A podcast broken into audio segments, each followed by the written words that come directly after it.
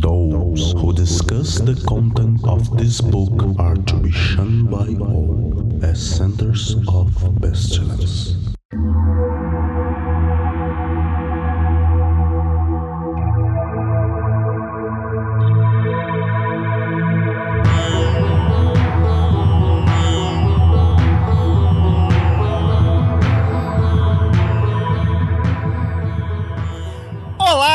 Crianças do abismo! Está começando mais um Foco de Pestilência, o seu podcast sobre magia, iluminismo científico e outras esoterices. Eu sou o Flávio Watson e hoje estamos aqui com uma mesa de comensais para degustarmos um assunto de certa polêmica que já temos aqui tentado às vezes evitar ou às vezes abordar, mas hoje não vamos ter como fugir porque vamos falar hoje sobre sacrifício e culinária. E para conversar sobre isso, nós temos a convidada Ananda Inominanda, nossa querida lá diretamente das terras do mundo freak, para cá. Dê seu bom dia, boa tarde, boa noite.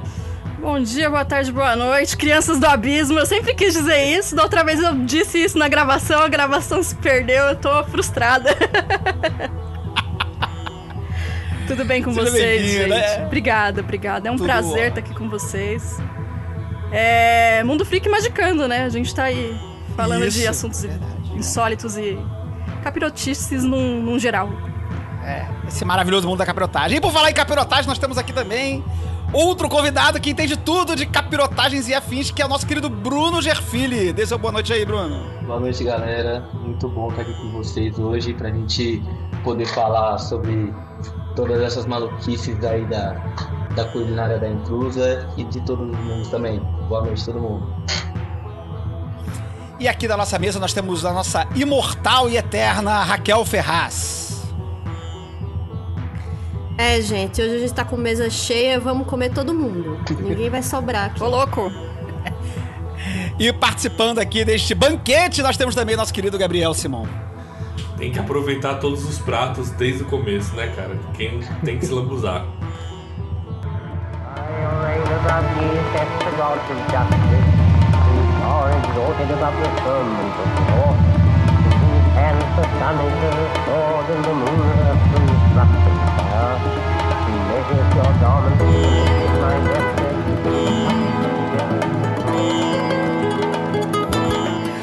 O Foco de Pestilência é um projeto do CALEM, Collegium Ad Lux et Nox, uma moderna escola de ocultismo preocupada com a divulgação do iluminismo científico do século. XXI.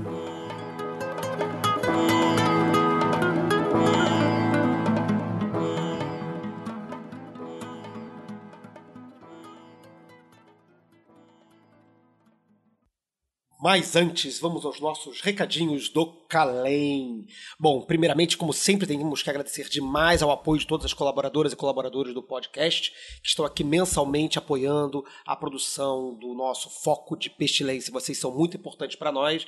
E se você ainda não participa do financiamento coletivo, considere participar é, passando lá em catarse.me barra foco underline de underline pestilência. E a partir de cinco reais você pode ajudar aqui a nós mantermos o nosso programa mensalmente ou até mesmo voltarmos com o programa quinzenal do Cubo Mágico que tá lá, a gente fica ali batendo 85, 87, 90% da meta e cai um pouquinho, ficamos flutuando aí, mas vamos ver se a gente consegue bater novamente a meta dos 100% do segundo programa do nosso spin-off Cubo Mágico. Estamos aqui contando com vocês para voltarmos a publicar esse nosso modelo pocket do foco de pestilência que a gente fez ao longo do ano passado.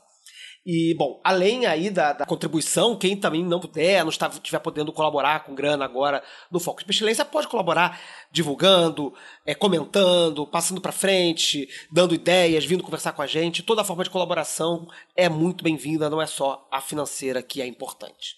Bom, além disso, nós temos agora, enfim, um rascunho de calendário de atividades presenciais já para o nosso segundo semestre de 2022. Estão as coisas todas aí se ajeitando. Nós já tivemos a nossa festa da lei agora em abril E agora nós temos em junho, data ainda a ser definida, mas provavelmente no final de junho, nós teremos o módulo zero acontecendo tanto no Rio quanto em São Paulo.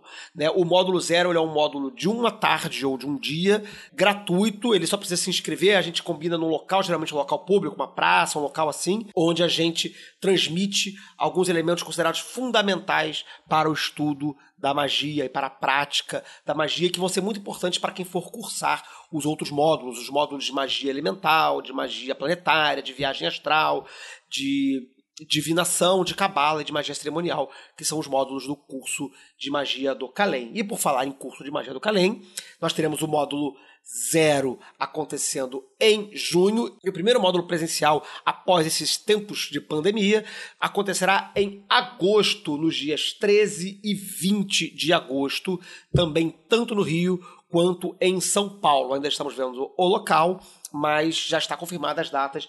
Sábados 13 e 20 de agosto, o primeiro módulo presencial pós pandêmico. Ainda estamos decidindo qual vai ser o módulo, se vai ser mesmo o de magia elemental, que geralmente é o primeiro, mas como eles podem ser cursados em qualquer ordem, talvez a gente escolha um outro módulo. Se vocês têm preferência por algum tipo de módulo, manda uma mensagem pra gente. Entre esses módulos, qual vocês preferiam fazer primeiro? Magia elemental, planetária, viagem astral, divinação ou cabala? Qual desses assuntos vocês têm mais vontade de começar a aprender magia com a gente? Mande uma mensagem pra gente que a gente pode decidir aí o que, a gente vai fazer em agosto. E bom, também olhando o calendário, mas ainda muito pra frente, mas vocês vão entender por que, que eu tô falando isso agora. A gente, no dia 5 de novembro, falta muito tempo ainda, nós teremos o nosso colóquio Pestilência em Foco 2022. Esse ano o tema é magia e sociedade. Nós vamos investigar e trabalhar pesquisas e artigos e questões que invoquem esta articulação entre as sociedades e as práticas mágicas. Se você tem pesquisa nessa área, manda pra gente um e-mail para pestilência em foco tudo junto arroba calem.org.br br. Manda seu artigo ou pelo menos um resumo, um abstract do que você tem pesquisado e você deseja apresentar. A gente ainda não sabe se o evento vai ser em um ou dois dias, depende da quantidade de inscrições que tivermos. Ano passado nós tivemos um evento em dois dias, se não me engano foi um, um sábado e um domingo. Né? O evento esse ano pode ser similar também, uma sexta, um sábado, um domingo, ou um sábado e domingo, dependendo da quantidade de trabalhos inscritos e aceitos para a apresentação. Então, se você tem pesquisa na área de magia e sociedade, manda um e-mail pra gente com o resumo da sua pesquisa, que a gente vai verificar se você vai trabalhar com a gente no colóquio deste ano. Aguardamos muito, muito ansiosamente as propostas de vocês. E no mais, sigam-nos em nossas redes, no Instagram, no Facebook, no Twitter.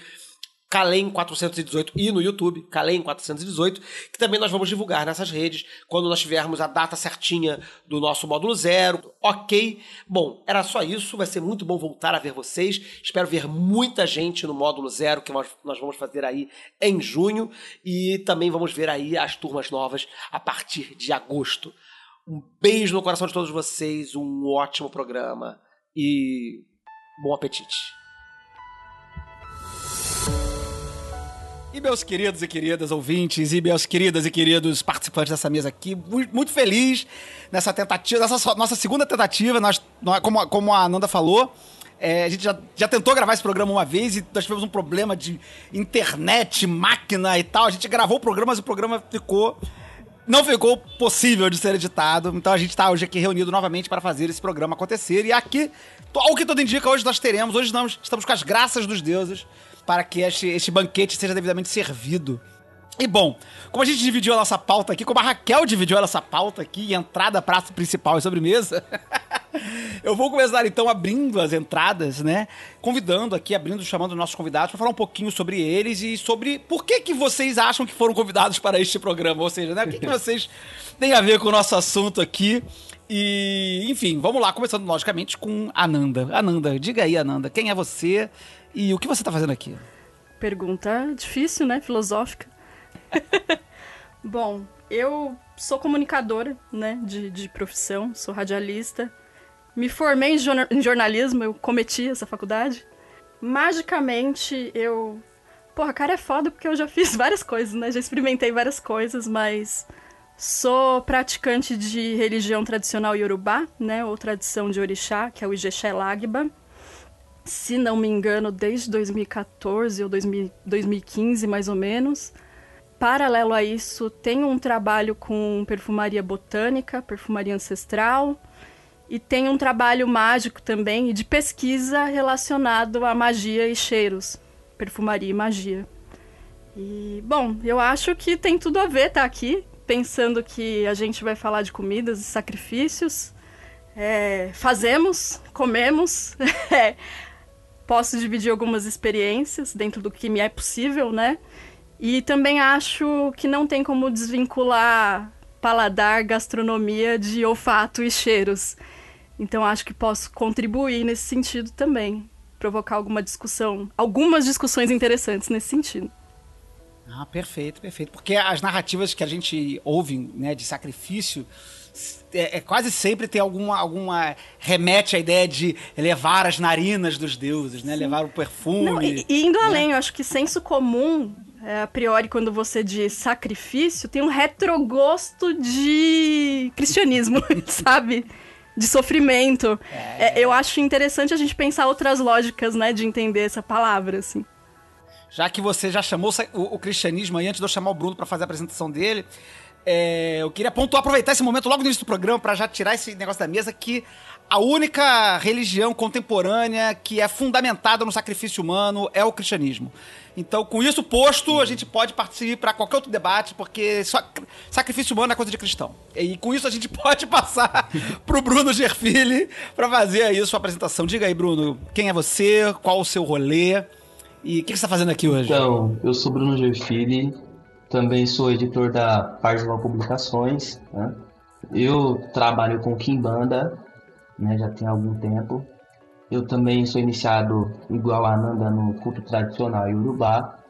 E acredito que hoje a gente está aqui para falar muito sobre essa questão que as pessoas têm na mente sobre Exu e Pombogira certo? Porque as pessoas elas têm aquele viés que tudo é maldade, tudo você vai prejudicar uma outra pessoa ou tudo você vai fazer sempre para prejudicar alguém.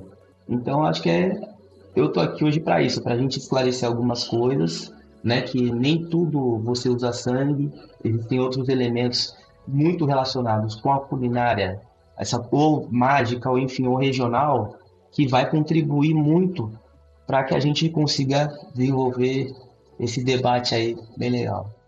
Maravilha, maravilha, maravilha. Bom, então, apresentados os convidados aqui, recebidos em nossa mesa, né? Nós estamos aqui agora já conhecendo os nossos comensais, aqui as pessoas que vão participar do nosso banquete de hoje. A gente tem que abrir o programa. Bom, é claro, a gente propôs esse. É, é quando a gente pensou esse tema lá atrás, não sei nem se foi ano passado, acho que foi ano retrasado que a gente começou a, a tamburilar de bater esse papo assim sobre, sobre sacrifício. A, a pauta inicial era sacrifício.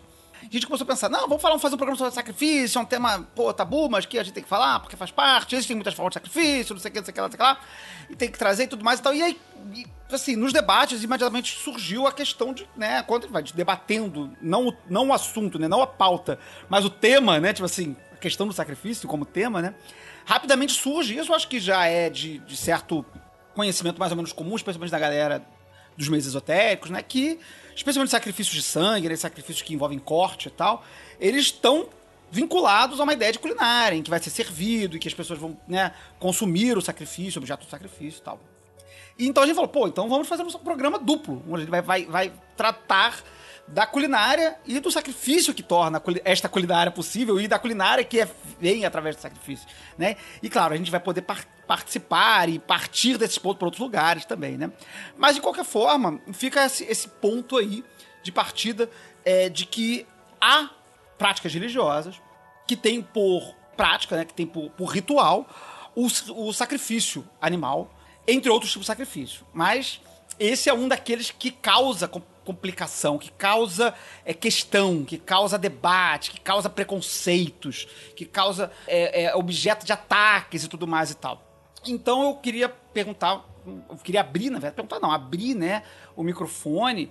Pode ser para Ananda para começar. Como é que a, a, a ideia do sacrifício, nessa, nessa primeira perspectiva mais, mais é, é, recortada, assim, sem ainda abrir muito a ideia do sacrifício para os outros sacrifícios que existem, né? Como que isso é visto dentro da sua prática, ou da, da prática da, das, das, dos círculos espirituais, religiosos que você faz parte, como que isso é visto dentro desses círculos? Falando especificamente da minha família de axé, né? Porque eu acho importante falar que como a gente é praticante de cultos e de religiões que tem transmissão oral, né? A gente não tem muitos registros escritos disso. Acaba que cada comunidade, cada família vai fazer adaptações, então eu não, não sou a voz do Ijexé Lagba aqui, sabe? Longe de mim, assim. Existem pessoas mais velhas e mais experientes que têm muito mais propriedade para falar, mas o que eu vou falar aqui diz respeito à minha prática e à prática da minha família especificamente, assim. Acho importante dizer isso, porque às vezes a gente solta uma coisa ou outra na internet, né? E sempre vem um, ah, não, mas isso é assim, assim, assado. Ah, mas na minha família a gente faz assim. E tá tudo bem, sabe? Tipo, tá tudo bem. Bom, falando de sacrifício animal, né? Que eu acho que é o que pega. Fazemos. Temos essa prática do corte. É, esses animais normalmente. Acho que antes disso, talvez seja bom falar da lógica do povo iorubá sobre morte e. e... Porque eu acho que.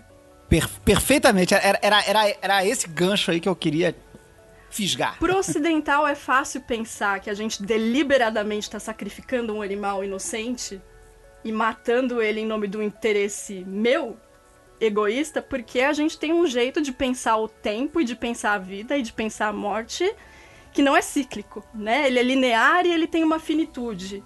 Falando especificamente do povo iorubá, esse animal não necessariamente está deixando de existir. Ele é um mensageiro de um pedido. Ele é um mensageiro de um agradecimento.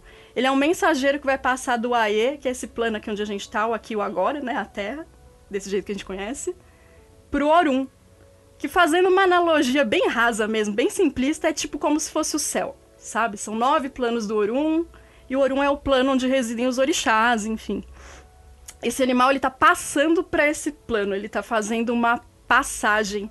Então, é, é muito... De... Talvez seja muito mais difícil pro ocidental ter essa noção de que não tô torturando um animal, sabe? Tanto não estou torturando que a premissa do, do ritual do sacrifício é que esse animal não sofra, assim é o mais rápido e indolor que a gente pode, assim, sabe? Sem nenhum tipo de sadismo. Muito pelo contrário, se houver algum tipo de erro esse animal sofrer, é um grande pesar pra gente, assim, sabe? É motivo de reunião, o que, que a gente vai fazer para melhorar, por que isso aconteceu. Então, existe muita reverência por aquele animal, sabe? Tipo, um respeito por aquele animal, enquanto mensageiro e também enquanto comida e parece frio da minha parte botar sobre essa perspectiva, né? Você vê o bicho como comida. Mas a comida, ela também é sagrada e ela é um objeto de comunhão com a comunidade. Eu vou compartilhar essa comida com a comunidade. Isso é muito bonito. Isso é um motivo de respeito para nós, sabe? Então eu acho que a gente pode começar mais ou menos por aí, assim, de tentar fazer um exercício de compreender essa prática com uma lógica que não é a lógica que você foi criado, que não é a lógica que você nasceu. E eu sei que é difícil. E eu sei que vem cheio de julgamentos, mas são exercícios interessantes da gente fazer, assim, né? De. de... É, eu acho que empatia não é só tratar o outro como a gente gostaria de ser tratado, é tratar o outro como o outro gostaria de ser tratado dentro da lógica dele, sabe? Perfeito, perfeito. Exatamente. Bruno, você quer acrescentar, contrapor, trazer, complementar? Dê aí o seu, seu sua fala. É, dentro do que a gente pratica, né? A gente tem, óbvio, né? Como eu falei anteriormente, outras questões que não precisam ser levadas no sangue, mas é, 99% das vezes que a gente vai precisar fazer algum tipo de procedimento, o sangue ele é primordial. Ele, ele vai ser assim uma questão muito importante dentro do ritual, dentro do que você vai fazer. Porque a questão maior não é o sangue, e sim o que o animal que você está trocando com, ela, com aquela energia representa. Entende? Porque assim, é, os animais, é, uma, é que é uma coisa muito foda, muito louca de você trazer isso para o nosso dia a dia e pensar, porra, tem lógica. Por exemplo, existe animal que a gente oferece quando uma pessoa está doente, por exemplo. Por, o, o carneiro é um exemplo de um animal que você oferece para determinada energia, para que aquela energia entenda que aquela pessoa ela precisa de força, entende? Então, como a parte do nosso ritual ele é simbólico e ao mesmo tempo ele ele está acontecendo em todos os planos que a gente trabalha, aquele animal ele vai como se a gente trocasse de energia com ele. Ele vai estar tá se sacrificando para livrar a gente daquele, daquele mal ou para dar aquilo que a gente necessita naquele momento, energeticamente falando, né? Mas isso não tem um contexto com um viés cristão, daquele sacrifício, né? No sacrifício que eu digo, é, mais na questão, ah, você tem que dar isso para você conseguir aquilo, sabe? Ou então eu me sacrifiquei por. Não, não é nesse sentido. É mais no sentido da, da, da energia que falta no teu corpo, que em alguns casos você tem diversos animais e meios de se fazer isso para que você supra aquela energia. O que eu acho interessante a gente pontuar, como a gente até você até colocou assim, tipo, é, o cristianismo uhum. é o único é, é, a única religião que pratica. Funda pratica não, fun fundada, fundamentada, cujo, cujo fundamento é o sacrifício. Fundamentada. É. é. eu concordo. Porque senão a gente ia, ia ter que entrar nos tupinambás também. É, mas eu acho, eu, eu acho bom a gente colocar também que sacrifício é uma, é uma prática de diversas religiões. E a gente pode aqui elencar várias é, outras práticas religiosas, inclusive ocidentais, que trabalham com sacrifício. E que a gente foi se afastando nesse lugar de higienização dessa sociedade muito limpa, do supermercado, enfim. Mas a gente tem vários, várias passagens é, bíblicas, livros antigos, Grécia Antiga, enfim, outras culturas que, é, que a gente tem como raiz da nossa tradição, não tradição, mas assim, da nossa sociedade ocidental, e que estão aí e que fizeram isso sei lá, Moisés, cara, sabe? Uma galera assim, sabe? Além do próprio Jesus, como bem pontuou Flavinho. Então, eu acho que a gente às vezes se afasta dessas coisas que são parte da nossa. É, parte, parte do, dos mitos dessas religiões que estão aí. E, e a gente não vê e não. Não é banalizar a coisa. Mas é meio que entender que o que é que tá criando o tabu e por que a gente tá criando esse tabu em, em, em torno desse, desse conceito, dessa ideia, ou enfim, é, de onde vem, né? É, eu acho que o, que assim, meio que puxando o que você mesmo disse, Raquel, né, sobre o, o tabu, né, é, e por que tabu, né, eu acho que o, o tabu tá justamente nessa perspectiva uh, é, civilizada, né, civilizatória, né, do, europeia, né, enfim, é, progressiva, né, finalizante, né, finalista e tal, que, de que a gente avançou no tempo e que tudo que era do passado é uma, algum tipo de, de retrocesso, né? E que a gente, então, por termos caminhado para longe, né, para uma sociedade que não mata mais a galinha no, final da, no fundo da casa, né, mas compra a galinha já depenada no, no mercado.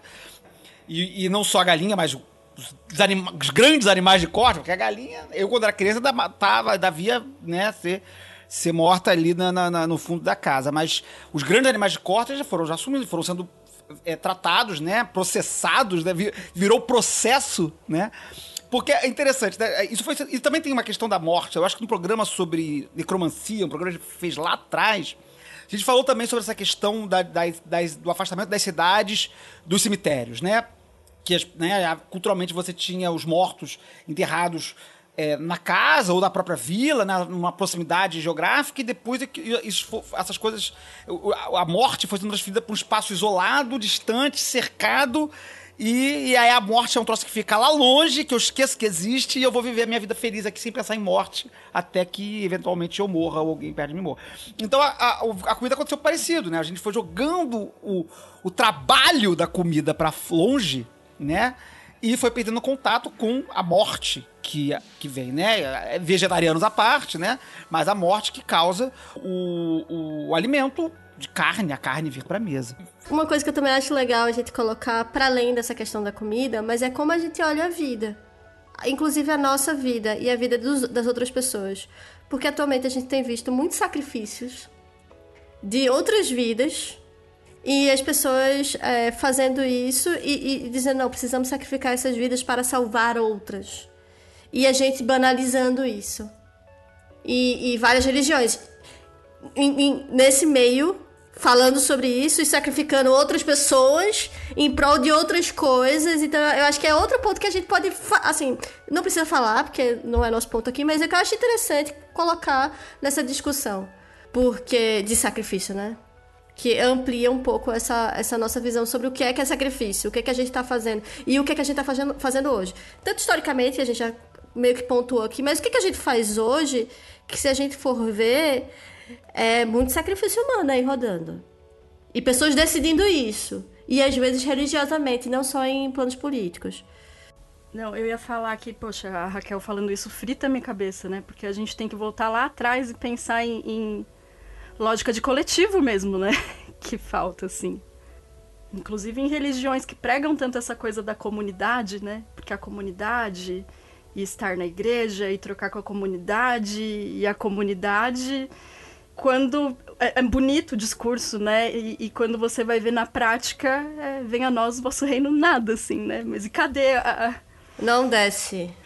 Não desce, não aterra o conceito. Fica aí, só te amo. Jesus é amor. Jesus é amor de que jeito? Pois é, e, e em retrospecto, né, falando de uma coisa que, o, que acho que o, o Flávio falou lá atrás, é, isso é uma reflexão que eu tô fazendo agora, tá? Tá saindo aqui das vozes da minha cabeça.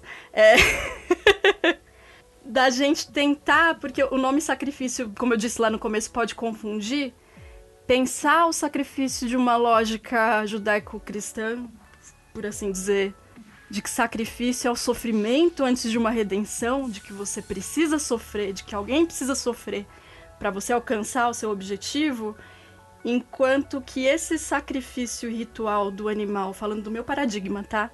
Ele tem muito mais a ver de um animal que vai abrir a mão da existência dele aqui nesse plano para poder ser um mensageiro, para poder ser uma ferramenta de equilíbrio energético, né? A gente pensa essa lógica de mundo, igual eu falei do Aie, do Orum e dos nove mundos. ah, vamos pensar igual o sistema solar, sabe? As coisas estão rodando, sincronizadas, às vezes uma coisa desequilibra e você precisa reequilibrar energeticamente aquilo. Então você faz essas trocas, né? Energéticas. Morte por vida, vida por morte, morte por morte, vida por... e por aí vai, sabe? Tipo, mais, mais, menos, menos, menos com mais, sabe? Uma parada meio assim. E eu acho bom a gente é, fazer esse exercício, né? De pensar essas duas lógicas separadas. E reitero o que o, o que o Bruno disse, assim, de que o sangue é essencial. Em, não só em práticas de matriz africana, mas de religiões africanas de fato, né, de vários povos. Acho que o sangue é a grande representação da vida, assim, para esses povos. Então, não tem como se pensar uma prática mágica sem sangue, assim. Eu lembro que há alguns anos surgiu um ilê de candomblé vegano em São Paulo. Pode fazer? Pode. É candomblé? Não sei. Se o fundamento da religião é é o sangue, né? Pensar o sangue como a maior ferramenta energética de vida, né? E de axé, não sei. Sabe? Tipo, fazer pode, tudo pode, né? Tudo é permitido, mas será que devo? Será que vai funcionar do Pois mesmo é. jeito? Será que a gente vai estar carregando a tradição do mesmo jeito? Não sei também, eu tô perguntando. Tem toda uma questão de, de responsabilidade social e étnica também nesse rolê, né? Que a gente tem que levar em conta, assim. No, no- a gente fez um programa logo, logo no início do. de- de- é, logo no início do podcast, a gente fez um programa sobre Umbanda. Foi um programa duplo, inclusive. E o convidado, né, o Rafael, ele. o- Se eu não me engano, o, o terreiro dele era. Não, era, não lembro o termo, corte verde, não- uma coisa, enfim, não tinha corte, não, não tinha. Não, não tinha sangue, né? Não tinha sangue animal. né? E a gente achou super interessante na época. Eu devia ter chamado alguém aqui pra, pra fazer o debate, mas eu, eu acho que ia dar mais treta do que, do que co- colaborar. Mas, é, é, mas eu lembrei disso agora, que realmente eu conheço, né? eu- pelo menos eu conheci, né? Hoje a gente não, não se fala mais, não tem mais contato. Mas eu realmente conheci o, o- o- Ele fala disso lá no programa, né? De que o terreiro dele é, não, tinha, não tinha corte, não tinha sangue. né? Então, mas, aí você tá falando de Umbanda. É, aí pois é é. outra É outro coisa. rolê. Eu ia, eu ia fazer uma, uma junção aqui do que vocês estavam falando, né, no primeiro momento, sobre o lance do, do coletivo, do sagrado, do sacrifício, né, que a gente estava discutindo aí a função social ali, logo, logo ali atrás, quando a gente estava falando. E eu acho muito interessante o seguinte, é, a hora que vocês começaram a, me fal- a falar, lembrou uma, uma inserção que o Joseph Campbell faz no Poder do Mito sobre uma tribo indígena que caçava búfalos nas planícies lá dos Estados Unidos, né? E a caça ao búfalo era, tipo, o- a forma de alimentação, mas também era o ritual praticado pela tribo, porque as duas coisas eram intimamente ligadas, né? Você não tinha essa desconexão de que o alimento era só o alimento. O alimento fazia a tribo viver durante o inverno e, portanto, era sacrificial, era importante, né? E, e ao mesmo tempo, ele, ele fala né, que na visão desses povos, né, o búfalo não era de ninguém. O búfalo era uma criatura própria de si. E a gente não tinha essa visão de que era algo nosso, né? Isso é um lance muito judaico-cristão. Esse é o lance que a gente tem de, de dominar os animais e, e, e tomar eles, né? Que é, o, que é um lance bíblico, inclusive. É, e depois ele fala como que foi para essa tribo sacrilégio ver a hora que esses homens vão lá, né, na, na conquista do oeste e matam os búfalos adoidados, deixam eles apodrecendo no campo e só tomam a pele dos bichos porque era um negócio bonito de se ter, enquanto o animal apodrecia ali, que era um negócio que eles não iam fazer, né? Então a gente tem além da função social do sacrifício, a função mítica, né, e do uso de alimento, a gente tem também o quanto que a gente desacralizou essa natureza animal, essa natureza do sacrifício para comer, por exemplo. Quanto que a gente já perdeu disso na nossa cultura. Que é uma discussão que eu tenho muito com amigos, né? Eu fui vegana durante alguns anos, assim, na adolescência, e depois fui vegana, fui ovo-lacto vegetariana e, e voltei a comer carne, enfim. De qual foi o caminho que me levou pro veganismo, assim. E eu gosto de ter essas conversas com os meus amigos, porque surgem esses questionamentos, né? De amigos veganos, de... Ah, vocês sacrificam animais. E e aí varia muito da lógica que fez a pessoa se tornar vegana, assim. É porque ela é contra a lógica frigorífica de genocídio animal em massa, assim, pra nada, sabe? Tipo, porque a gente não precisa comer tanta carne assim. Ou é uma pessoa que tem dó do bicho, assim. E aí a conversa se conduz por um viés diferente, né? Porque se é uma pessoa que optou pelo veganismo porque ela é contra a lógica frigorífica, né? E é um, um movimento prático, político dela elas tendem a ser mais receptivas com essa outra ideia, né? Com esse outro jeito de se pensar o homem e os costumes e os animais. E a gente acaba esbarrando mais nessa questão da. tenho dó de bicho, assim. E aí também. é, Não que eu não tenha dó de bicho, veja bem. Mas é justamente porque eu penso esse animal que tá em sacrifício de uma outra maneira, né? E respeito e sou grata e acho que ter esse contato com o animal de criação e você criar e você olhar nos olhos dele, você agradecer por ele se entregar docilmente àquele sacrifício e servir de veículo para levar os seus pedidos, sabe, para você conseguir o axé. Posso posso tá fazendo uma afirmação polêmica aqui. O quanto isso me leva a respeitar mais esse animal, entende? Do que comprar uma bandeja de frango resfriado no mercado, sacou? Sim, a dignidade daquele, daquele ser, Sim, né? porque a gente tem lidado, o o ser humano A a, gente dele. lida com as coisas que são espinhosas de lidar, não lidando, né? A morte é uma delas, assim. A gente, jo a Sim. gente jogou o cemitério lá na casa longe. do caralho, a gente não fala sobre morte, né? Nossa, Deus me livre, nossa, bate na madeira, estamos falando sobre morte, sabe?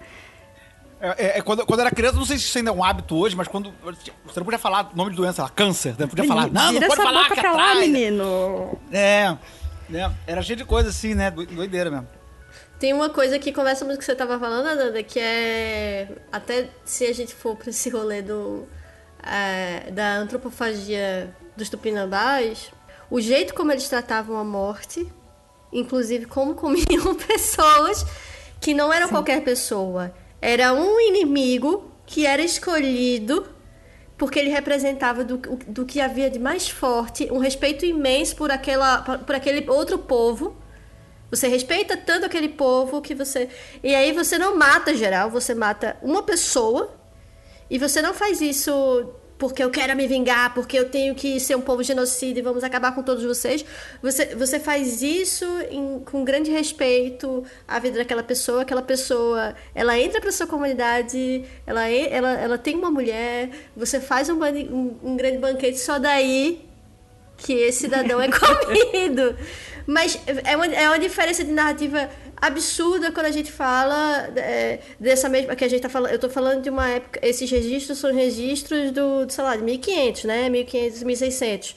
Então a gente tá falando sobre outro lugar. Mas de quem chegou aqui e como estava fa- fazendo esse. é, fazendo esse tipo de sacrifício para limpar essa terra, enfim, guerra, gente. E aí vem esse outro povo e olha de uma forma completamente diferente. Pra gente é meio bizarro, porque a gente não, não gostaria de Sim. ser comido. Mas é um respeito incrível com uma pessoa em ambiente de guerra. Exato, essa, essa pessoa ela poderia pensar. ter só sido abatida. Sabe? Tipo, Abatida, Torturada. torturada, ser um prisioneiro de guerra, virar um escravo e várias outras coisas que a gente viu se seguindo. Então, é- é, novamente, essa outras lógicas sobre a vida e a morte e o respeito ao outro, né? E esse outro não só o humano, né? O, o outro animal, o outro árvore, o outro terra, rio, enfim. E de materialidade, né? De cultos de materialidade, assim, de que você. Ai, me fugiu a palavra agora que eu queria falar, assim, mas de colocar concretude, né? Através da comida e de cheiros, e depois a gente vai falar de banhos e, e, e tudo mais, assim. A gente tá falando de povos que tratam de forma não materialista, né? Mas com materialidade das crenças, assim, dos próprios cultos. É, Eu, eu gosto muito dessa abordagem, eu vou passar a palavra pro, pro Bruno, mas eu gosto muito dessa abordagem, já que você fez esse recorte da materialidade, é, eu gosto muito disso.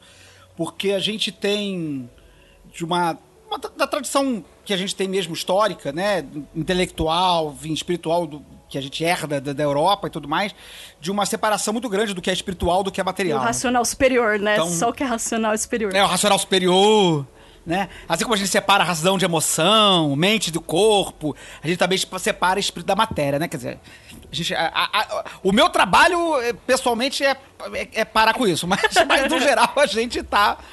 é, a gente tá tentando, é, a gente tá separando as coisas, a gente separa essa- esses mundos, né? O racional do, do, do emocional, o material, do E espiritual. todos nós, né? Não é porque eu E sou eu gosto- de um culto tradicional iorubá que eu não tô afogada até a medula dentro desse rolê, sabe? Tô super assim.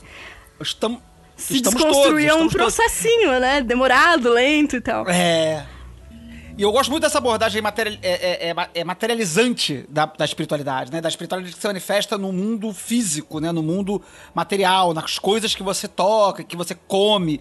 E uma coisa que eu fiquei pensando agora, é, enquanto vocês estavam falando sobre a questão do, do- do- da alimentação, né? Que é, que é o tópico que a gente vai bater várias vezes aqui, me, me lembrou uma coisa, né? De como talvez, talvez, de certa forma, né? É, a bandejinha de, de carne que a gente compra lá no mercado e, e aí joga na panela e refoga e faz, sei lá, estrogonofe, um cozido, sei lá. Né? Aí no final, se a pessoa for uma pessoa religiosa, né? Ela vai fazer uma oração antes de comer. E, e que, como isso talvez pareça. pa- me lembra, de certa forma, uma, uma reminiscência, né? De, de fazer o último esforço. o final de tornar sagrada a refeição. É que a pessoa já se desconectou da, da, da, morte do animal, já se desconectou do processo de, cria, Você de terceirizou, né? animal, Você que já é terceirizou uma- a parte burocrática do, do sacrifício e ficou com É. a parte. E aí fica. é, ficou só com, com, com, com a, a assinatura do contrato, ficou só com a rubrica lá no final do negócio. assim, que, né, você deixou o operacional todo na mão do, do- da, da galera e só fez o final lá, né?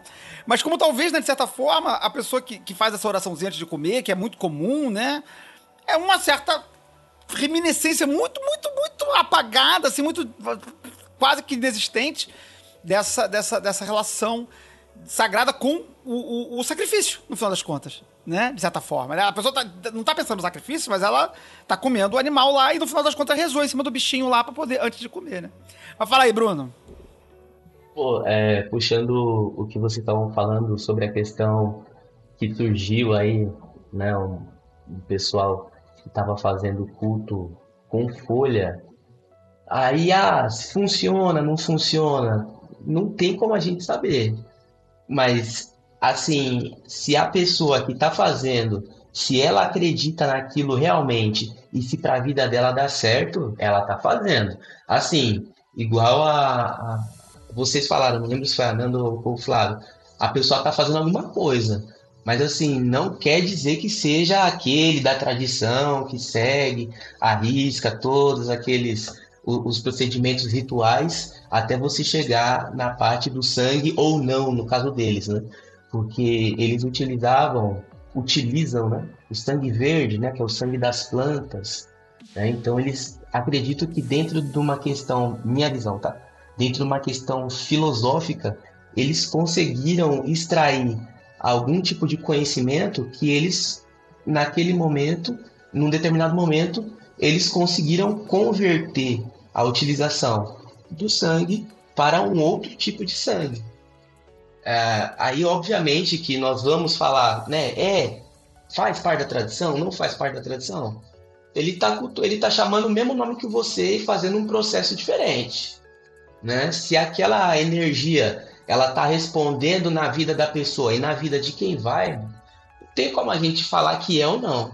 Até porque nós também, é, só puxando um ganchinho da tradição afro-brasileira, a gente não sabe todo tipo de ritual que eles fazem lá. A gente não sabe realmente é, se eles dão só sangue, porque até então todos nós somos estrangeiros. A partir do momento que o estrangeiro vai embora, qual o rito que ele faz que você não conhece?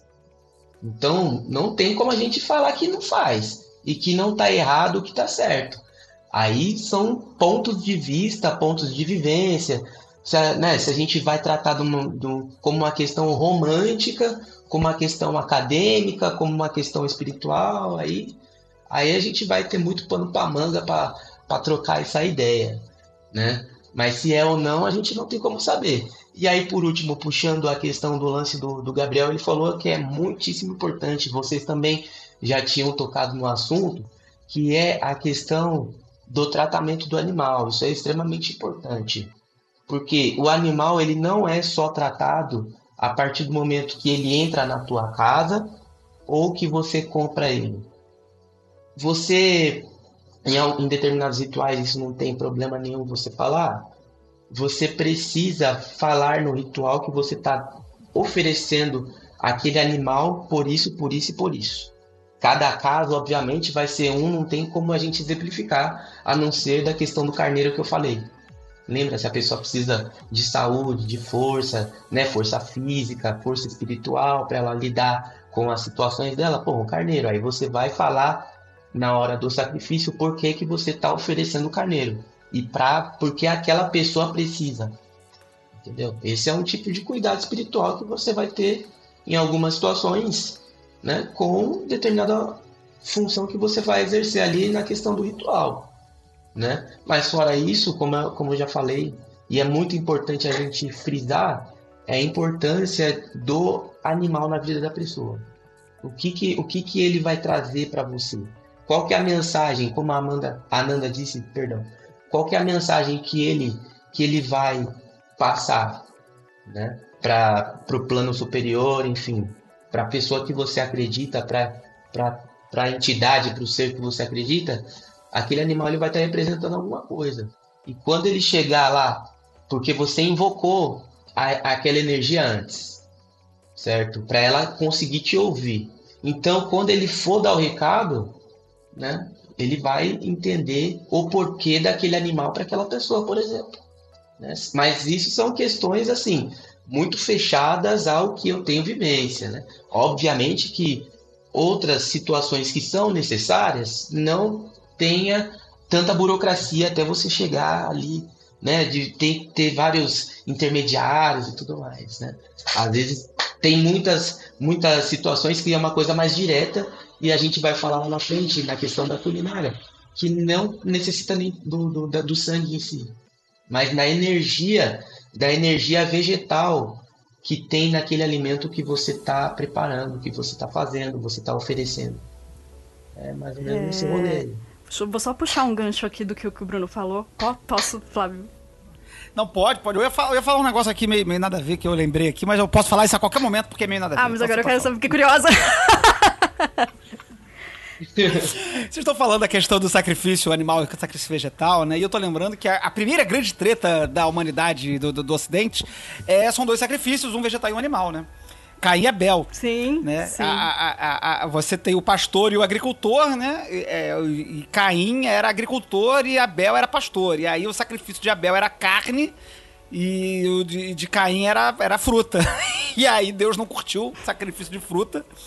E falou, brother, eu gosto mais do sacrifício, eu gosto mais de churrasco do que de, de, de, Tá de vendo como é salada. importante conhecer as simbologias, os arquétipos, as coisas, tá vendo?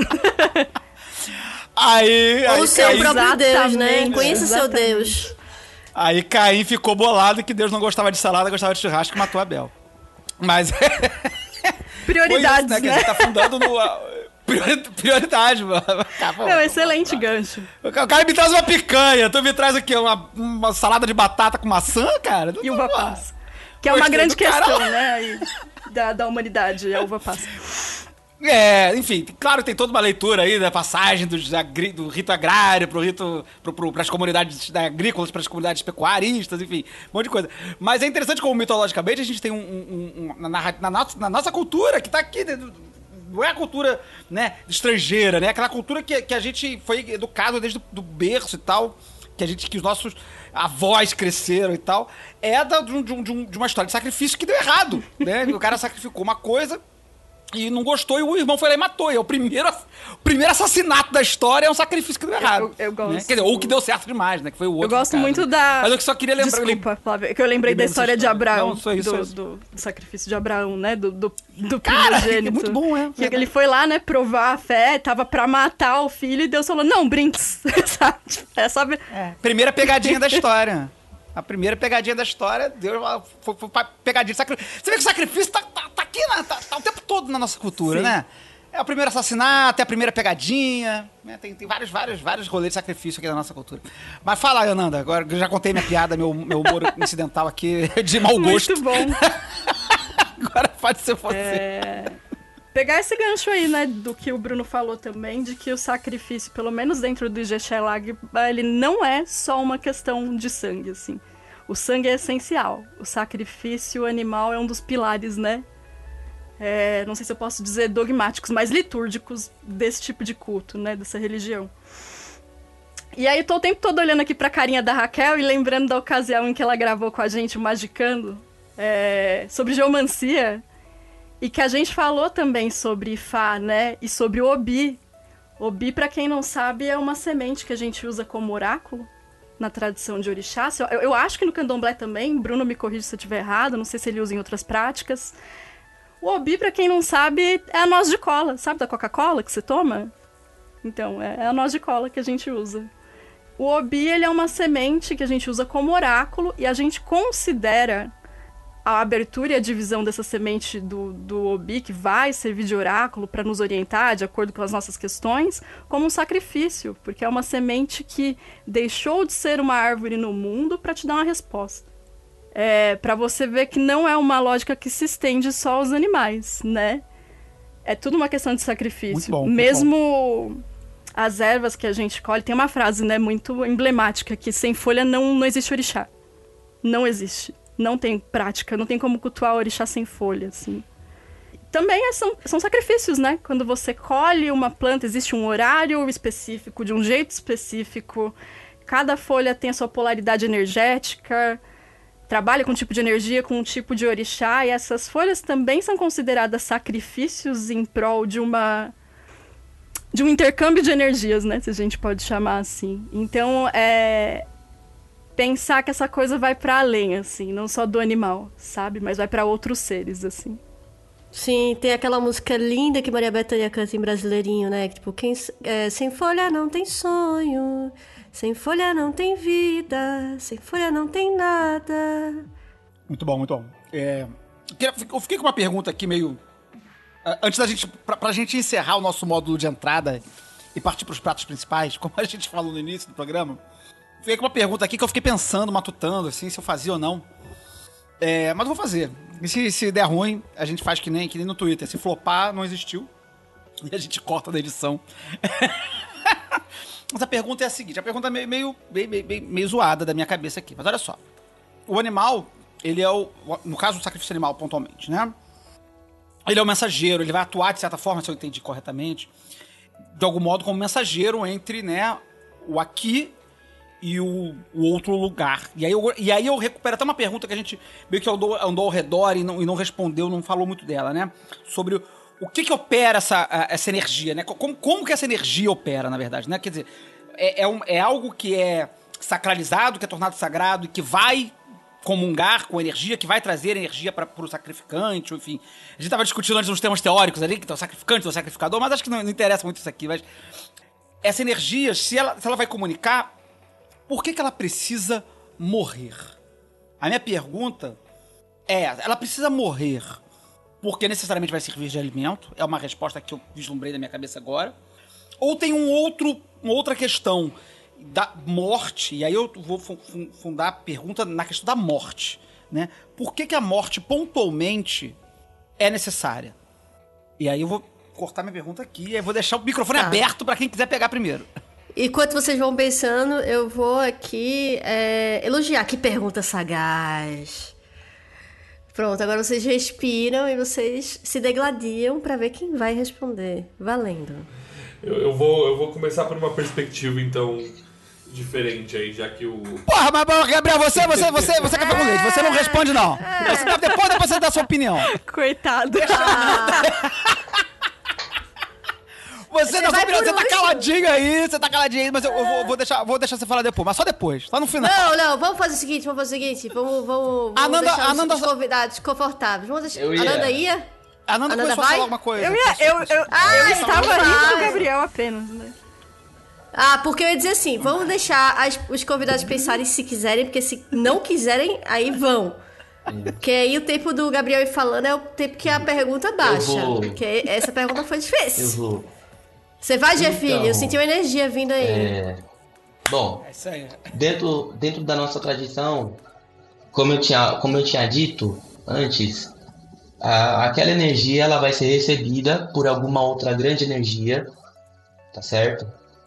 Que essa energia vai entender que você cumpriu com a, o raciocínio da tradição. Porque assim, por exemplo, é, sai no, no oráculo que eu tô precisando de dinheiro, por exemplo.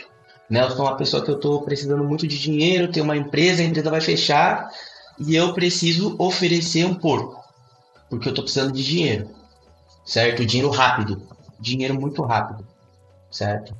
Então, quando eu faço esse sacrifício, especificamente falando, Exu leva os nossos, os nossos pedidos, as nossas súplicas até, até o, o, o- Deus Supremo, o Criador, enfim, como quiser falar. Né? É, e aí, pela nossa ação, né, pela nossa vontade, pela, pelo nosso intuito de estar ali realmente querendo resolver aquele problema, não sei se é uma forma muito, muito clara de explicar, você atinge o teu objetivo. Mas isso é- precisa partir primeiro de você, que é o seu sacrifício, por exemplo, de ficar numa zona de conforto, de estar com o seu trampo aí. é, você precisa de dinheiro rápido, né, com a sua empresa e tal, e você não, não vai conversar com seus acionistas, você não fala com o pessoal que cuida, né, do, do- com, com seus administradores, enfim, com as pessoas que estão junto com você trabalhando. Se você não tem esse, essa pegada de resolver o seu problema, né? Você não resolve independente de fazendo sacrifício ou não. Porque assim, é tipo aquela parada da magia do caos, quando você faz o sigilo, você lança o esquema com aquele pensamento que você já conseguiu, que você só tá colocando uma pilha Duracell ali. Entende? É mais ou menos nesse, nesse sentido, só para poder ser um pouquinho mais lúdico. né? Para não entrar tanto nas questões que são iniciáticas, infelizmente. Mas é uma coisa bem simples. São coisas simples, mas não, não consigo ser mais palpável que isso.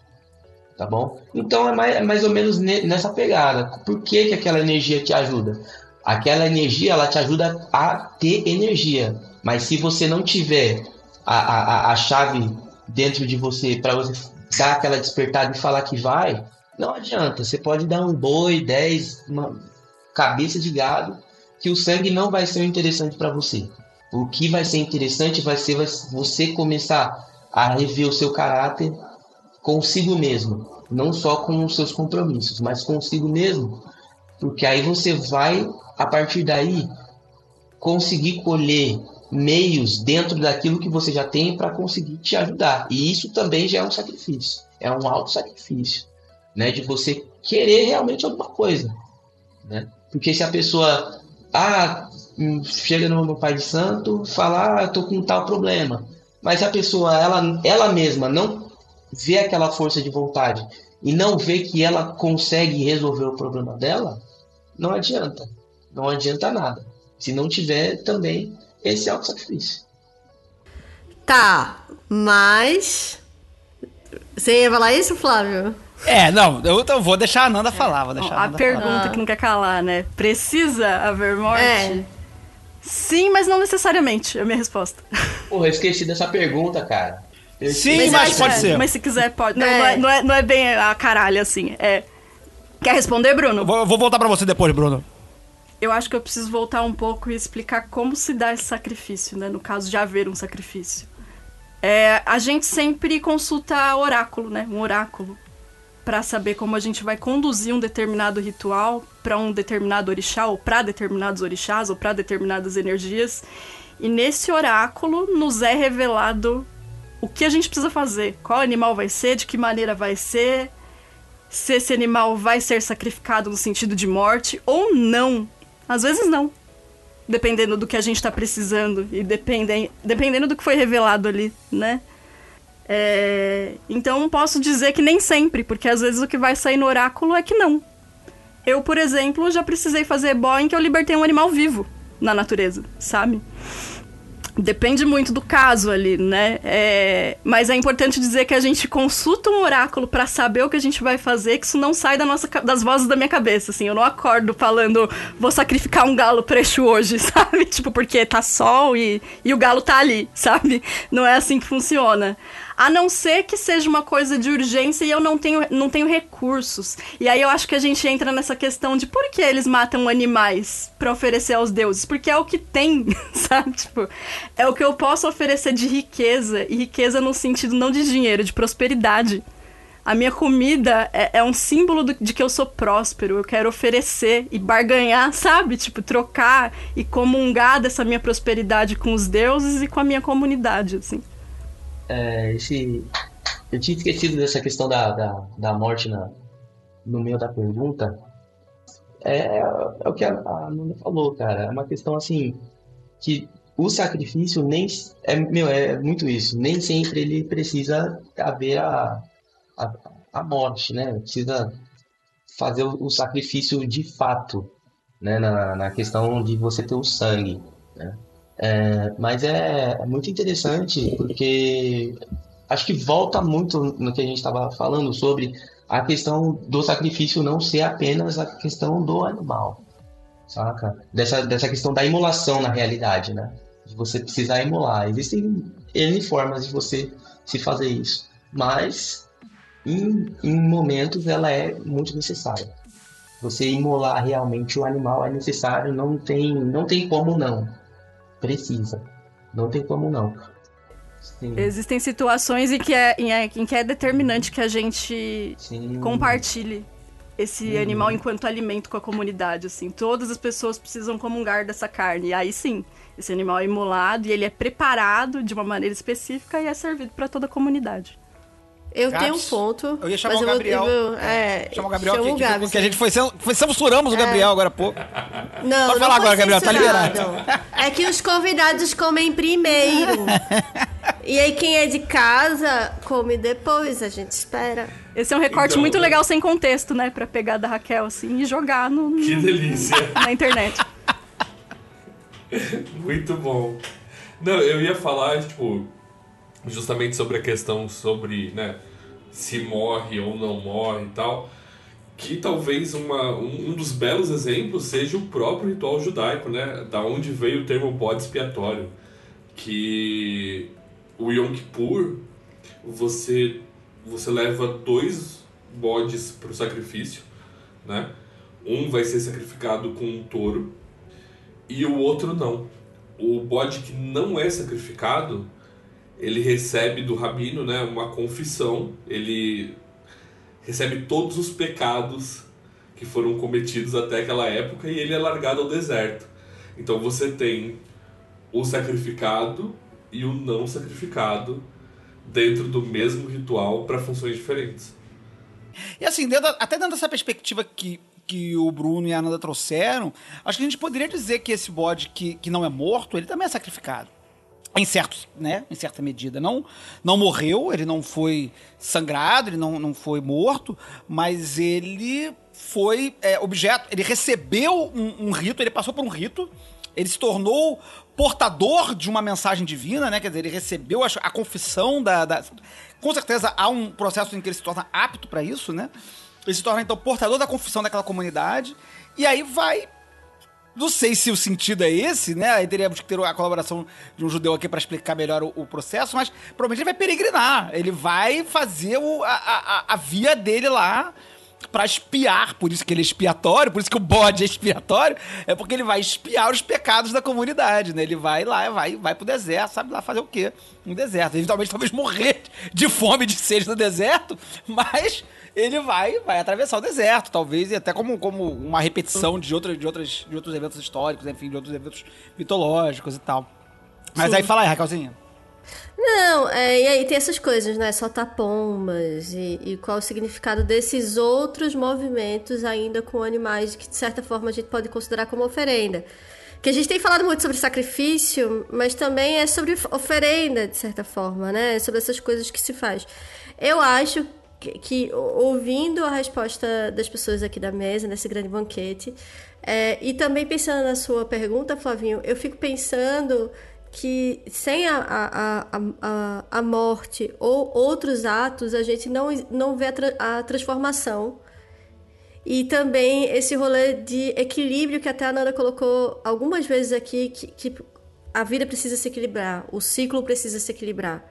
E às vezes esse tipo de ação, ele equilibra esse ciclo ou, ou enfim, essas energias. Mas eu fico pensando muito que essa morte, como a gente sofre algumas mortes durante a vida, elas também são, elas têm um significado muito forte. E aí eu fico pensando, é porque o, o animal, ele sofre uma transformação quando ele, ele é morto. Ele, não é que ele deixe de ter vida, né? Dentro de, várias religiões, talvez a de vocês também, enfim, práticas religiosas, mas existe uma, uma troca de fluidos, uma troca de vida, se você come. A gente estava até conversando sobre isso mais cedo, Flavinho, porque eu vi um post lindo do professor, acho que foi professor Sidney, é, e ele fala sobre isso, que você tem que respeitar muito quando você come um animal ritualizado. Eu acho que a gente vai falar até isso mais pra frente, como a gente tinha conversado, mas que quando você come, você se torna uma galinha e você tem os poderes da galinha ou o poder do carneiro. Você tem que respeitar esse poder que você ganhou. Você tem chifres, você começa. a ver- É até uma questão antropófaga, né? Você come pra ser. E essa energia, ela. O, aquele animal, ele tá vivendo em você. Então ele, ele não morre. Aquela existência dele morreu. Pra se transformar em outra coisa. Acho que comer é um. é, e aí acho que a gente até pode entrar em outras coisas. Está- é um estamos entrando. Com, com isso, É. estamos entrando no prato principal da é, noite. é. Eu acho que comer é um ato, essa coisa da devoração, é um ato de comunhão. Você se torna o outro, você se une ao outro. E aí eu fico pensando que essa morte é necessária porque você precisa. Aquela vida vai mudar. Ou seja, soltar a pombinha ou fazer outras coisas, ou seja, comer. O inimigo, como no caso dos tupinambás, ou no caso dos sacrifícios dos animais. Enfim, com todo respeito do mundo, né? Bom, então com isso a gente, é, como a gente falou, né? A gente passa agora a falar mais de comida do que da- propriamente dos modos de, de chegar ao alimento, né? Mas assim, de- estamos com, com o cardápio definido, né? Já decidimos que a, a, a- refeição será, será ca- carneiro. O carneiro já tá ali, já tá, resolvemos a questão do carneiro. Agora, não que a gente vai discutir receita. Fazer um molinho de hortelã né? aqui pra acompanhar eu- o carneiro. Mas uma, uma, uma, uma, uma, geleiazinha, né? Pra passar na. Né? Mas o. o- existe, existe a magia do comer, né? Porque o sacrifício, ele é a magia do, do, do preparar, talvez, né? Ou, ou talvez agora a gente pode até falar do, do preparar após o sacrifício, né? Quer dizer, a gente matou o animal, o animal foi morto para ser consumido. Eventualmente, no caso, no caso desses sacrifícios que exigem morte, como a gente já discutiu aqui, nem todos são assim, né? Alguns são. Inclusive, a Ananda trouxe um exemplo maravilhoso, né? De libertar o animal na, na, na, na, na natureza, né? E tal. Né? Mas na eventualidade desse, que, desses que serão, serão consumidos, né? É, o preparo e o consumo é mágico. Ele também, imagino eu, que seja ritualizado de alguma forma e que comunique, faça parte desse processo de comunicação espiritual, de realização de vontades, etc. E tal. Então gostaria da gente conversar um pouquinho sobre isso agora, né? Como é que é, não o preparo necessariamente material, mas como funciona a, a lógica deste, de- desta, desta comunhão espiritual com o preparo e com a consumação do objeto do sacrifício, do animal sacrificado. Quem fica aí? Quem pega o microfone? Vou deixar pro Bruno agora, porque o Bruno já falou Matou pouco. o hoje. bicho. Agora a gente trata do bicho. Matou o bicho, e agora? O que, que a gente faz? como- de maneira. é, como eu posso falar? Como a comunidade tratava no tempo que a gente não tinha tanto material industrial ocidental para poder manipular os alimentos. Né? Você vai fazer aquele trabalho real de açougueiro, você vai tirar o, tirar o couro, né? você vai separar as partes que você consome, que você não consome. Existem partes que a gente não consome, que essas partes elas também são processos, pro- é, elas fazem parte do, de determinado ritual e você precisa deixar em determinado local, né? E aí você prepara geralmente aquela, aquele alimento de acordo com o que a divindade inicialmente ela, ela tem costume. Por exemplo, existem energias que você prepara um alimento quase cru, assim, sabe? Existem energias que gostam de, de comidas mais apimentadas, existem energias que, que são, gostam mais de comida seca, ou cozido, ou torrado, enfim. Né? Aí os, os processos culinários eles vão ser relacionados àquela divindade em si, ao que o costume energético que, que, que, que é muito aproximado da, daquele alimento para com a divindade, ele vai ser preparado daquela, daquela maneira. Né? Aí já, já entra numa questão realmente de culinária, de como, qual é o seu gosto. Você gosta mais salgado, mais doce, mais quente, mais frio, aí já entra numa questão do gosto. Bom, é exatamente isso aí que o Bruno falou, assim. É, lógico que vai ter um preparo específico, né? Vai, vamos supor. é, imolamos um galo. Eu não vou fazer um estrogonofe agora com esse galo pra oferecer pra um orixá, sacou? E eu acho que é a diferença fundamental da comida que eu faço no dia a dia na minha casa, que tem toda uma questão dos recursos que eu tenho, do tempo que eu tenho e do que é funcional, do que é uma comida ritual, né? Que nada é escolhido deliberadamente, assim. Claro que a gente faz adaptações, né? Na falta de alguma coisa, mas até essas substituições não são deliberadas, assim. Você trabalha com equivalentes, né? Tudo tem uma função.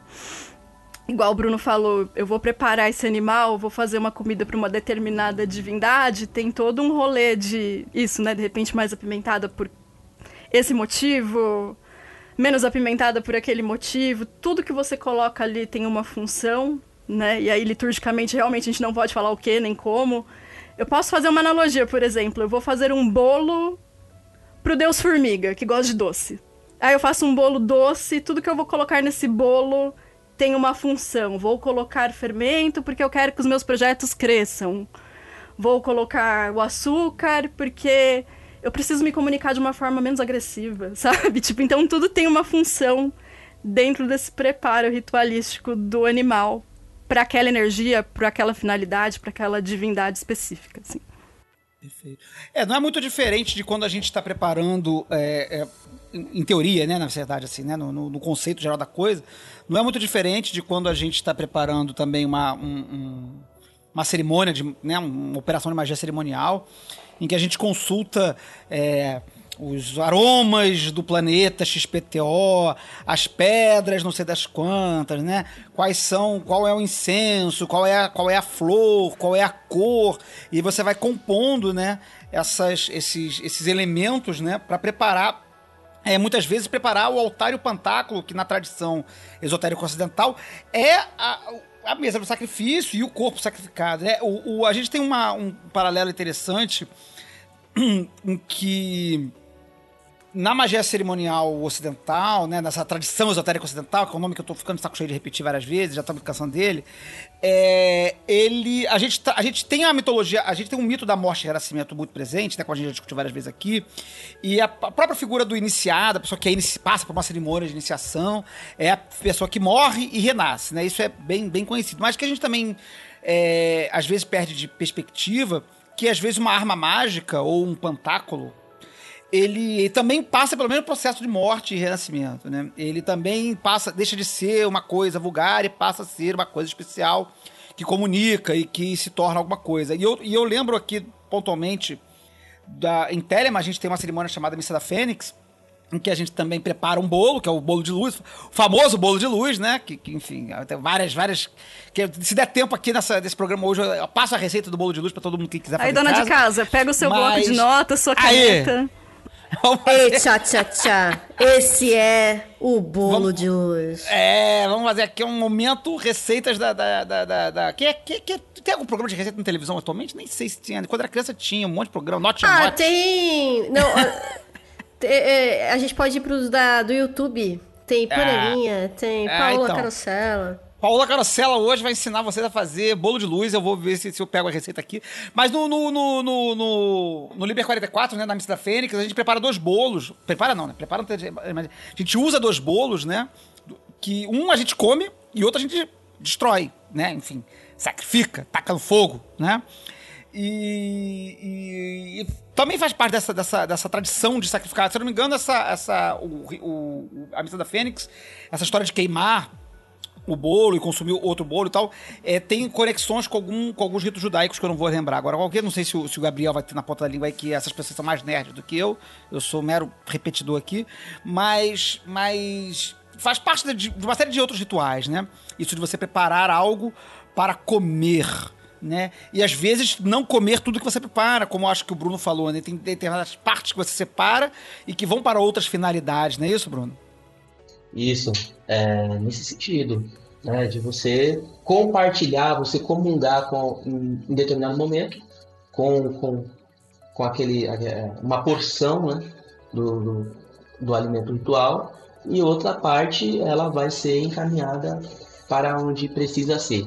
Né? Pô, uma coisa muito interessante que eu esqueci de falar, que é de suma importância aqui, né, falando nessa questão do alimento e da comida, do sacrifício, é, não existe assim sacrifício maior dentro da, da, da, da, cultura que a gente segue, que é a cultura dos orixás, você oferecer comida a pessoas, ou você dar comida às pessoas. Ah, hoje eu vou convidar todos os meus 10 amigos e vou fazer um almoço para eles, por exemplo. Entendeu? Você nunca vai esquecer da, do, do, Joãozinho lá da sua da, da primeira da segunda série que você foi na casa dele, né, depois da escola e a mãe dele fez um cachorro quente para vocês comer, depois sua mãe foi lá te buscar e tal, você foi embora. Você nunca vai esquecer disso. Então é por isso que o Ebo é importante, nesse sentido de você compartilhar, de você dar comida às pessoas. Né? Isso é, é, é de muito é de muita valia para falando de questão mágica, né? falando dessa questão do ritual, da, da, da entrega, do sacrifício, esse é um dos mais assim importantes que, que a gente pode fazer, que você pode, independente da tradição que você segue, você também pode fazer, que isso vai te trazer muita sorte, muita prosperidade. Isso é muito bom. É, e fazendo esse, começando a fazer essa encruza com com rolês de gastronomia culinária. É, é muito interessante ver a galera que é chefe hoje e são chefes que se envolvem é, até politicamente com, sobre, é, com questões sobre política, leis sobre política, enfim, essas coisas agrotóxico e tal. Como a já citada Paula Carosella, que se preocupa do consumo inteiro daquele, daquele animal. Então, desde a carcaça, a carcaça é importantíssima, a carcaça tem um, um uso, ela vai para isso, ela vai para o caldo. É, o, a, a, parte da, do peito vai para X parte. E aí pensar até em coisas do tipo, aí saindo da Paola extrapolando um pouco, em um terreiro que usa a, a pele para fazer os seus próprios tambores. Então, nem a pele ela, ela, é, ela, ela não tem uso, a pele é importantíssima, ela vai para o tambor. Outras coisas viram outras coisas. E é pensar nesse sacrifício e a vida dele de uma forma integrativa, né? Ele faz tantas outras coisas que são super importantes para a vida desse, desse, desse lugar, né? Desde o tambor, que é uma coisa importantíssima, você já usa tabaques, enfim, até outras coisas, né? Que era o que Bruno estava falando é um respeito tão grande com aquela vida que se foi que nenhuma partinha dela ela é desperdiçada. Tudo vai ter uma outra vida, né? E continuando a, a, pensar aqui no que a Nanda falou, né? Tipo, né, nesse grande receita de bolo, ah, vou fazer o bolo pro Deus formiga. E o quanto isso conversa com a nossa linguagem de magia cerimonial, né? Porque no final a gente tá construindo uma grande narrativa para invocar alguém ou para fazer alguma coisa, e a gente vai construindo isso através de um monte de símbolo. E a gente comumente não faz essa mesma relação com alimentos ou elementos. A gente fica no, no incenso a gente fica na pedra, a gente. Mas é, é, é, muito louco pensar que a gente, desse rolê muito específico de magia cerimonial, cerimonial telêmica, não conversa com comida, que é uma coisa tão óbvia e que se faz há tanto tempo, né? Do tipo, pensar, tipo, ah, eu tô chamando um Deus doce, eu quero essa Vou botar um açucão, vou trazer uns caramelos muito loucos para chamar essa entidade. O que é que, sei lá, se eu quero conversar com o Crowley, muito louca, né? O que é que ele bebia? Qual era a bebida do Crowley? Era um ginzão ou ele era um absinto muito louco? E botar e vamos beber junto, eu vou beber com ele e a gente vai, tipo, se conectar, sabe? Eu, eu acho que é, eu acho que chamar vocês aqui hoje também é muito de, dessa provocação que a gente faz à nossa comunidade, que a gente não, não, não conversa com coisas que estão aqui, ó, tão perto.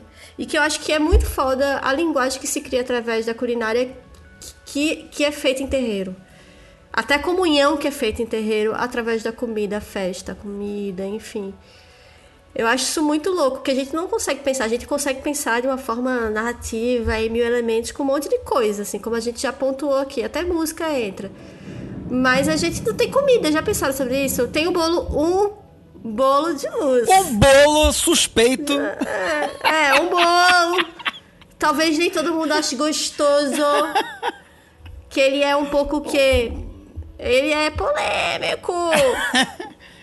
Mas, Mas fala aí, eu, tô, eu tô, sentindo, tô, sentindo, tô sentindo que a Nanda quer falar alguma coisa aí que ela tava querendo. Ah, eu, eu percebi que você tava com um movimento é aí de falar alguma coisa. falando de comida, gente, que é assim. É, cara, eu gosto muito de comer. Eu, eu, sei que muita gente gosta, mas eu tenho uma parada assim que é.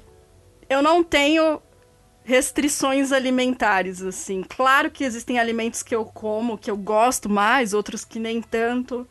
Mas no fim das contas, de um tempo pra cá, como eu venho pensando a comida, e a comida tem tudo a ver com como eu fui parar no Ijexé Lágrima. Não que eu tenha ido só pra comer, mas também. Mas de como eu penso alimentação no geral, e de como eu fui criada, e de como foram as coisas aqui em casa, e de como é as minhas questões com a, com a planta, e como politicamente eu me relaciono com as punks, que são plantas alimentícias não convencionais. e, e e é por isso que vocês estão falando, e dentro da minha cabeça eu tô, sim, sim, é isso, sabe? Eu acho que eu tô, eu tô assentindo com a cabeça, né? Minha cabeça tá falando por mim, assim.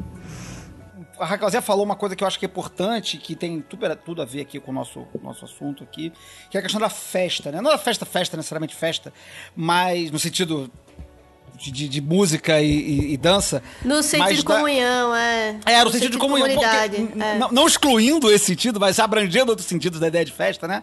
Mas de, de, de comungar, né? De comunhão da comunidade, né?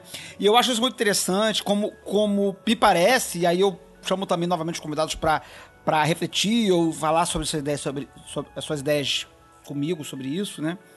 De que nesse momento em que você teve é, o, o, o, o, né, pro- progredindo no- no- no- nos tópicos que a gente avançou aqui no programa, né? Que você tem um momento da questão do sacrifício, enfim, que foi feito com é, um determinado animal, né? No caso do sacrifício animal.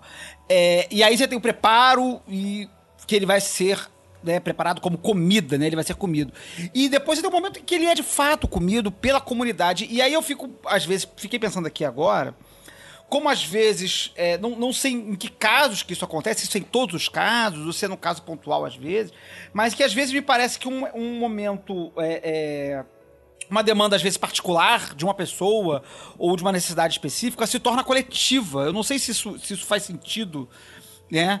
É, em, que, em que você, às vezes, pega, torna, faz um- uma determinada refeição, né? Para um determinado fim, mas que toda a comunidade, ou pelo menos parte daquela comunidade, ou, a- a- pela pequena família, ou aquele grupo de pessoas, torna faz parte daquele momento mágico de tornar aquilo lá. E eu fico pensando se também o, eve- o evento de comer também é considerado mágico, no sentido de que o fato de trazer aquele, aquele, aquela, aquela refeição para dentro ainda é a operação mágica que se iniciou lá, não no corte, lá no preparo do animal, do ambiente, das escolhas, da divinação e tal. Então eu queria ouvir um pouquinho de vocês falando sobre essa questão da- do compartilhar e do comer. Como é que, como é que vocês veem isso? Como é que isso acontece Pois com é vocês aí? Sensacional o que você falou. É a cereja do bolo, assim, o, o ápice. Porque, por exemplo, existem, óbvio, ocasiões que você não vai fazer uma festa com determinadas, é, determinados alimentos rituais, né? Ritualísticos e tal, tanto animal, enfim. Mas, assim, na maioria das vezes, você sempre vai celebrar com a comida, pela a comida, né? O alimento que vai ser comungado pela comunidade. E você vai ter música, em alguns momentos você vai ter também a bebida alcoólica, enfim. Vou te dar um exemplo maior que tem, assim, porra, uma festa de Exu de Pombogira. Aí, porra, fomos, né, fomos lá, lá pro templo, demos um boi pro, pro, pro Exu, né? E aí, três dias depois teve a festa, né? Aí chamou aquele monte de gente e tal, e tal, aqui, não sei o quê. E num determinado momento da festa, a gente serve a carne que, que, que era do boi para a comunidade como churrasco, né? Que é para que aquela- aquelas pessoas elas também pa- compartilhem de toda aquela energia que foi passada dentro do ritual, né? Aí volta na questão da questão de, de você oferecer comida para as pessoas, né? Isso é, é, é um grande, isso já é um grande sacrifício, né? Que a gente chama de bom, né? Isso é um, já é o maior sacrifício que tem, você oferecer comida para as pessoas, né? Você alimentar pessoas, você fazer com que aquelas pessoas sintam a mesma energia que você sentiu de quando ela estava comendo, ou que você ficou emocionado, ou que ela ficou emocionada, né? Você está suprindo aquela pessoa energeticamente e também na questão fisiológica, né? Também na questão fisiológica. Então, acho que dentro desse contexto é importante, é muito importante. Tem festa, tem dança, tem música, né? Tem muita felicidade, tem muita alegria, né? As pessoas elas se sentem acolhidas, elas se sentem bem, né? Todo independente do número de pessoas ali, todo mundo que está dentro daquela formalidade vai se sentir bem, vai sair dali com novas perspectivas, né? Se, se tinha algum problema, alguma coisa, ela vai já estar com uma cabeça melhor, justamente por conta da festa e por você compartilhar algo para aquela pessoa ingerir, sabe? Acho que esse também é uma, é uma forma muito simples, objetiva e, e extremamente eficaz de você praticar essa questão da, da, da festa, do, né? da questão da festa ritualística, assim, no final do, do, do agradecimento, enfim. Eu acho que vou ter que voltar lá atrás pra pedir pra gente pensar de novo que a gente tá falando, não, não só de cultos africanos, tá, gente? De cultos que fazem isso, de trabalhar a filosofia e as energias e, e dar uma concretude, dar uma materialidade para elas, né? Eu posso pegar a minha lógica filosófica e comer, sabe? E dividir. Se a gente pensar que a gente está dando uma concretude para essa energia, que não é interessante que uma energia esteja estagnada, né? Que essa energia ela tem que estar tá em troca. Ela tem que estar tá num processo de transubstanciação. Eu acho que não existe nada que ilustre melhor o processo de criação de um animal ou de qualquer outro sacrifício, de uma semente, de uma planta, em que ele vai ser transformado numa outra coisa para ir para um outro lugar e aquela energia vai ser compartilhada e vai ser comida e absorvida. Eu acho que se a gente pensar em nutrição, ganha um sentido muito mais amplo, sabe? Pensando numa visão holística mesmo da comida, sabe? De que a comida não é só pro corpo. É, eu, particularmente, talvez eu fuja um pouco aqui, eu penso a comida. E eu acho que, na minha concepção, é uma visão mágica também, porque eu acho que tudo que eu atribuo significado pessoal é magia, enfim. É, eu penso a alimentação como um ato político mesmo. É, como forma de emancipação, assim, popular, sabe? Comer o que a gente quer, o que a gente precisa e não o que os outros querem que a gente coma, sabe? O que nos é imposto, o que a gente deve comer é um ato subversivo também, sabe? E eu penso as coisas sob esse viés, assim. É claro, né, que a gente tem o privilégio, eu pelo menos tenho o privilégio de escolher muitas vezes o que eu vou comer. É um privilégio das pessoas que têm acesso a esses conhecimentos, né? Enfim, mas eu penso na questão política também de que a gente é analfabeto no sentido de nutrição e alimentação mesmo. E também não estamos acostumados a ter uma visão holística do alimento, né? A gente separa as coisas em caixinhas, né? Isso aqui é pro corpo, isso aqui é pra mente. E me leva a pensar do jeito que a gente se relaciona com a natureza, mais uma vez, do quanto a gente está distante do animal, de como a gente consome o animal que vem resfriado numa bandejinha, de como o alface hidropônico vem do saquinho, né? E aí a minha cabeça vai a milhão, assim. Ela, ela abrange muitas coisas, assim. Mas respondendo. O, outro dia eu vi Outro dia, só pra completar do hidropônico no saquinho, outro dia eu vi que negócio, cara, eu achei que era meme. Do, do ovo que já vem fora da casca. Cara, e tipo assim, não era, não era um ovo processado, como às vezes você encontra até pra fazer determinadas receitas, né? um ovo líquido, né? Não, era, era um ovo com clara e gema, todo bonitinho, só que tipo, numa casca de plástico, brother. Cara, é, dos mesmos criadores do, do coco já com instrumentos para abrir que tem no supermercado. Não é nem o coco na caixinha. É um coco que ele já vem, tipo, pronto, ele vem com o instrumento, ah, você abre, assim. É coco cyber. Vou dar um exemplo. Hoje, hoje fala por aí, exemplo, aí, no curso, eu tenho pés de café aqui em casa, né? Eu levei estão dando frutos agora, os frutos estão maduros no pé. A gente não vai conseguir secar e torrar esse ano, porque deu uma quantidade muito pequena, porque o clima tá louco, enfim, é tudo indo pro caralho. É, mas eu peguei alguns frutos e levei para os meus colegas de curso hoje verem um fruto de café, porque eles pediram porque eles não conheciam, sabe? Tipo, viram foto, ah, eu vi que você tem pé de café na sua casa, você pode trazer a frutinha para eu ver? Nossa, parece uma cereja, posso comer, sabe? É, parece que existe uma movimentação natural do ser humano ainda de um interesse, sabe? Tipo, uma coisa do lúdico mesmo, sabe? Ai, posso pegar, posso comer, como é, assim. A gente exercitar, exercitar esse intercâmbio, né? Deixar de ser... Tem um, um conceito filosófico chamado cegueira botânica, e que tem uma explicação evolutiva também, né? Não só social, assim, que a gente passou a enxergar mais coisas que se mexem, no caso animais, predadores, porque era mais interessante pra gente, né? Ofereciam mais risco. Então a gente foi deixando o universo vegetal no background, assim, né? Só cenário. Faço parte de grupos e de encontros em que a gente tenta exercitar esse rolê, assim, de mostrar uma foto de uma onça num cenário, o que, que você vê aqui? Ah, eu vejo uma onça. Mas que mais? Sabe? que mais que tem aí? Além dessa onça, assim. É, parece que tem uma. É, aí a gente, novamente, como você disse, né? A gente volta para esse rolê da materialidade. A gente perdeu tanto contato. E, parece que a gente até vive no metaverso, né? O povo tá falando muito de metaverso. Mas o jeito como a gente faz mercado hoje, a gente vive um metaverso muito louco, né? Tipo, como se pega comida, tipo, um negócio completamente alienante, alienado, né? É, mas assim, eu pensando aí no que vocês dois falaram, eu fico. Me traz algumas coisas, né? Que é essa coisa da alimentação da comunidade, de você compartilhar com a comunidade é, a, é, você, a, não é a abundância, mas a prosperidade. Porque a comunidade é feita de muita gente, gente mais rica, gente mais pobre, gente que tem acesso, gente que come carne todo dia, gente que não tem nem, tipo, às vezes feijão. Então a comunidade é muito grande. Todo mundo comer a mesma coisa e junto. Quanto isso é poderoso enquanto comunidade. Então isso é sobre a nutrição, tipo, mais básica, que é a nutrição do corpo. A outra coisa é no caso da, da nutrição dessa alma, né?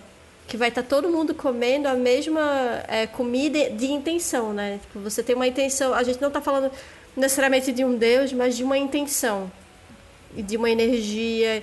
Ou seja, eu acho que é, é uma das formas mais materiais da gente é, entrar numa corrente, da gente fazer uma invocação, da gente chamar, chamar pra gente, porque a gente tá colocando dentro do nosso corpo. Né? Tipo, imagina a gente é, comer uma comida consagrada pra, pra Exu e que a gente possa comer, claro, não que seja comida do Exu. Não, não faça isso! Não come a comida do Exu. Respeite o Exu. Se ele deixar, pode. Dele, mas se ele, quiser dividir, se ele quiser dividir, é. com consentimento. Seria. É. Eu ia, eu ia aproveitar pra, pra fazer uma pergunta. Emendar um pouco o que a gente tá falando e fazer uma perguntinha, porque assim, a gente teve um momento Paula Carrossela e eu queria fazer um momento Bela Gil. É...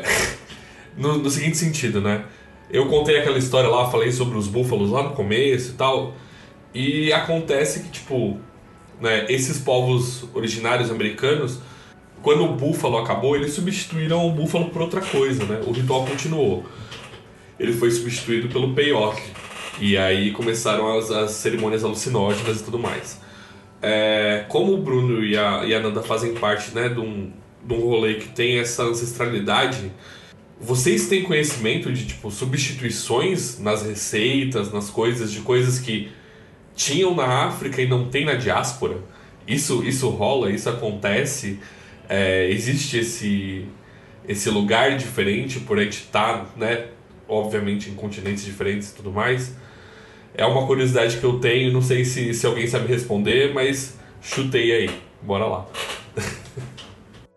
Velho, ó, é, existem algumas coisas que, obviamente, são substituíveis, né? alguns animais que se utiliza lá não tem como utilizar aqui por questões sociais, né? Por, me, por como a, pelo, pelo modo que a nossa sociedade é, é inserida, enfim, né? Pelos meios, né? Mas assim tem muita planta que você consegue utilizar que não tem que não tem aqui, né? Por exemplo, o, o, o ovi que a Nanda citou, a gente tem dois, tem diversos tipos de obi, mas a gente tem um obi que ele, que ele, que é a, sementinha, né? Que ela já está sendo produzida aqui no Brasil.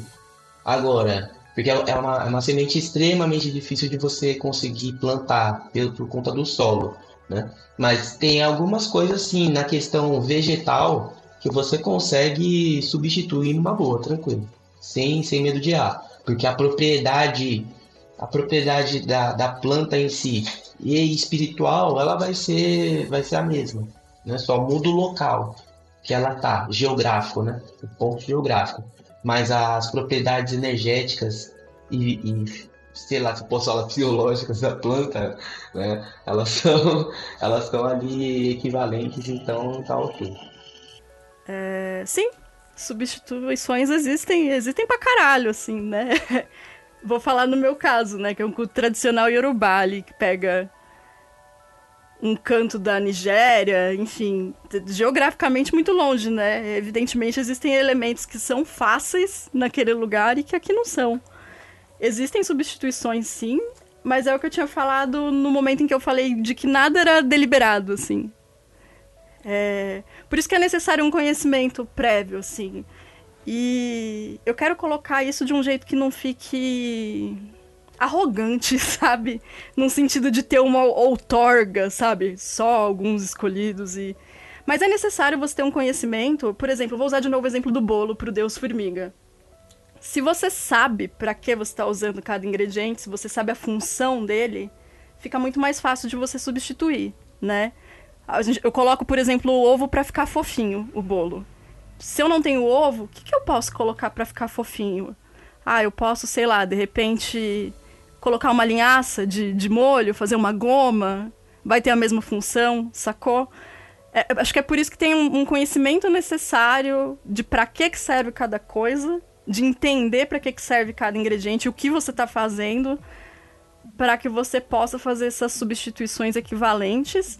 E, de novo, lembrando que tudo que a gente faz, a gente consulta um oráculo antes, a gente conversa com a divindade, né, com o divino através desse oráculo, e você pergunta, sabe? Tipo, não tenho isso, pode ser isso? Não. Aí você tenta de novo, não tenho isso, pode ser isso? Ah, agora pode, sabe? Mano, eu acho teu exemplo tão maravilhoso porque é tipo magia cerimonial na prática e valendo. Se vira. Porque é, é tão isso, né? Do tipo, você precisa conhecer a estrutura que você está trabalhando. Um, você precisa conhecer os elementos que você. Para que que serve cada elemento? Né? O que é que me dá o picante? O que é que me dá o salgado? Qual é a função do doce? Enfim. E aí, se a gente for pra magia cerimonial, enfim, várias outras coisas.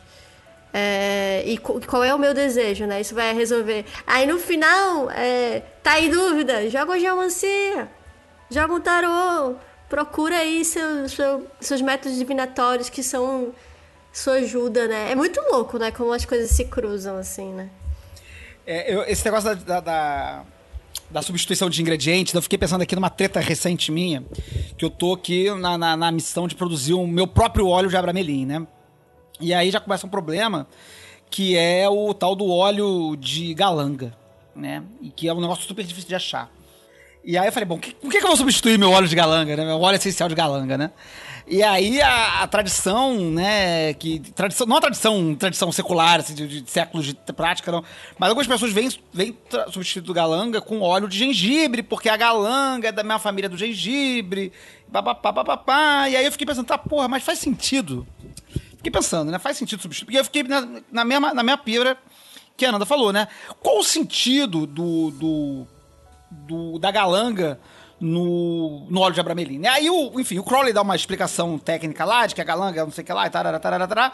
E eu falei, tá, tá beleza, me convenceu que tem que ser galanga mesmo, mas aí eu vi que tinha, tipo, sei lá, quantos tipos de galanga ele Aí aí eu pensei, porra, qual galanga que eu tenho que usar, né? Tipo, aí eu comecei, é, cara, eu sou muito pró de ficar inventando problema que não existe, né? Aí eu, eu fiquei inventando problema de, cara, tem a galanga opinion, até a galanga não sei das quantas, tem a galanga não sei o que lá. Né? Aí eu, caralho, qual galanga que eu vou comprar? Aí eu fui pesquisando, pesquisando, pesquisando, descobri que possivelmente, possivelmente, galanga na receita do óleo de abramelin é um erro de tradução. E que nunca teve galanga na porra da receita, que era cálamo. Você sabe que me faz lembrar uma história que o Maiá compartilhou, acho que foi até no meu coração africano, que ela colocou no blog dela. Inclusive, recomendo esse site, viu, gente? Quem quiser saber mais coisas sobre ah, Lagma, meu coração africano. É, e Fassolá Soyumi, que escreve lá. E eu lembro dela dizendo que tem um culto de um determinado orixá em que se recomenda que durante o preparo daquelas comidas você fique quieto você não fale. E durante muito tempo se pensou que era porque, ah, porque esse orixá ele deve gostar de silêncio, porque é um ato de respeito.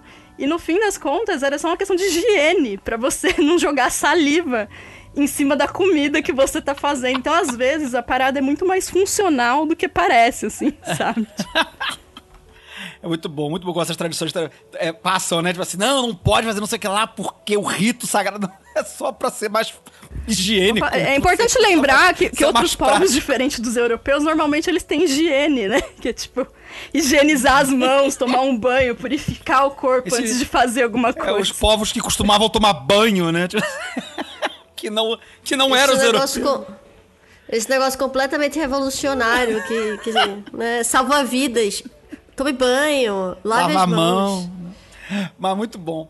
É, cara, então, enfim, eu acho que a gente pode caminhar aqui pra, sobremesa. Já, já falamos aqui sobre alimentação, sobre né, e tudo isso. E a sobremesa aqui, segunda pauta que, que Raquel me passou, a gente poderia falar sobre bebidas, né? E eu, e gente, eu sei que a gente. Eu, eu, lembro na nossa primeira tentativa de gravação que a gente chegou a falar sobre bebida. Eu não lembro o que que a gente falou. Mas eu acho que é interessante pensar também, e eu lembro da, da Raquelzinha falando isso na outra, na outra tentativa de gravação, né? Sobre como a bebida também é um composto desses, dessas escolhas dos elementos para produzir um determinado efeito e tudo mais, como isso também é análogo à produção, né? De. de, de, de é, a produção ritual, né? A, a confecção, a confecção ritual de uma coisa, né? E eu queria saber de vocês se também existem, além dos, né, dos sacrifícios de sangue, que a gente falou tanto aqui e tal, e dos outros sacrifícios que a gente falou também, se também há é, bebida cerimonial. Né, já que o programa é sobre culinária, se também há bebida cerimonial é, para ser consumida nos ritos que vocês participam, né? E aí fica a pergunta aberta aí. Se há, se não há, se é legal, se tem mais ou menos, como é que é isso aí? É, a gente utiliza dentro de algumas práticas aí muita bebida alcoólica, porque independente do tipo, né, sendo uma, uma bebida forte, né, uma bebida seca, né, uma bebida quente, ela, pô, ela vai te trazer, vai produzir diversas sensações assim para o espírito. Por exemplo, é, tem bebida que você sopra no espírito para você acordar o poder dele. Tem bebida que você utiliza para que você tenha mais felicidade, mais alegria, né? Para que a sua vida seja mais seja ma- é, mais agitada na questão né, de você interagir com as pessoas. É, tem bebida que, que, é- que você toma que já é sumo de, de, de, de, de- vegetais, enfim, tem diversos tipos de, de utilização.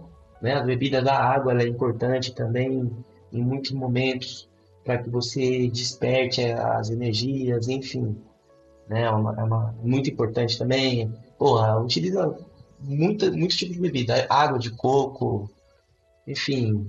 A- o próprio azeite de dendê também, né? É, você, a gente toma ele ou você prepara com alguma coisa, enfim, meu, é muito, é muito louco, assim, a- a- os processos que você utiliza com a bebida. E, e ela é extremamente importante. Dentro do culto não, não pode faltar bebida, de jeito nenhum. Independente para que seja, mas se não tiver bebida, vai ter alguma coisa estranha ali no meio da- daquela parada lá. A Nanda quer complementar com alguma É, coisa? não, tô lembrando aqui do bebida é alegria, né? Que é uma coisa que a gente fala muito de ler, assim. Eu bebo pra ficar alegre, né? Não em excesso. Eu bebo o que eu preciso pra ficar alegre, pra celebrar. Fico viajando nessa questão que o pessoal fala da festa, né? Ah, mas vocês festejam e tem música e tem comida.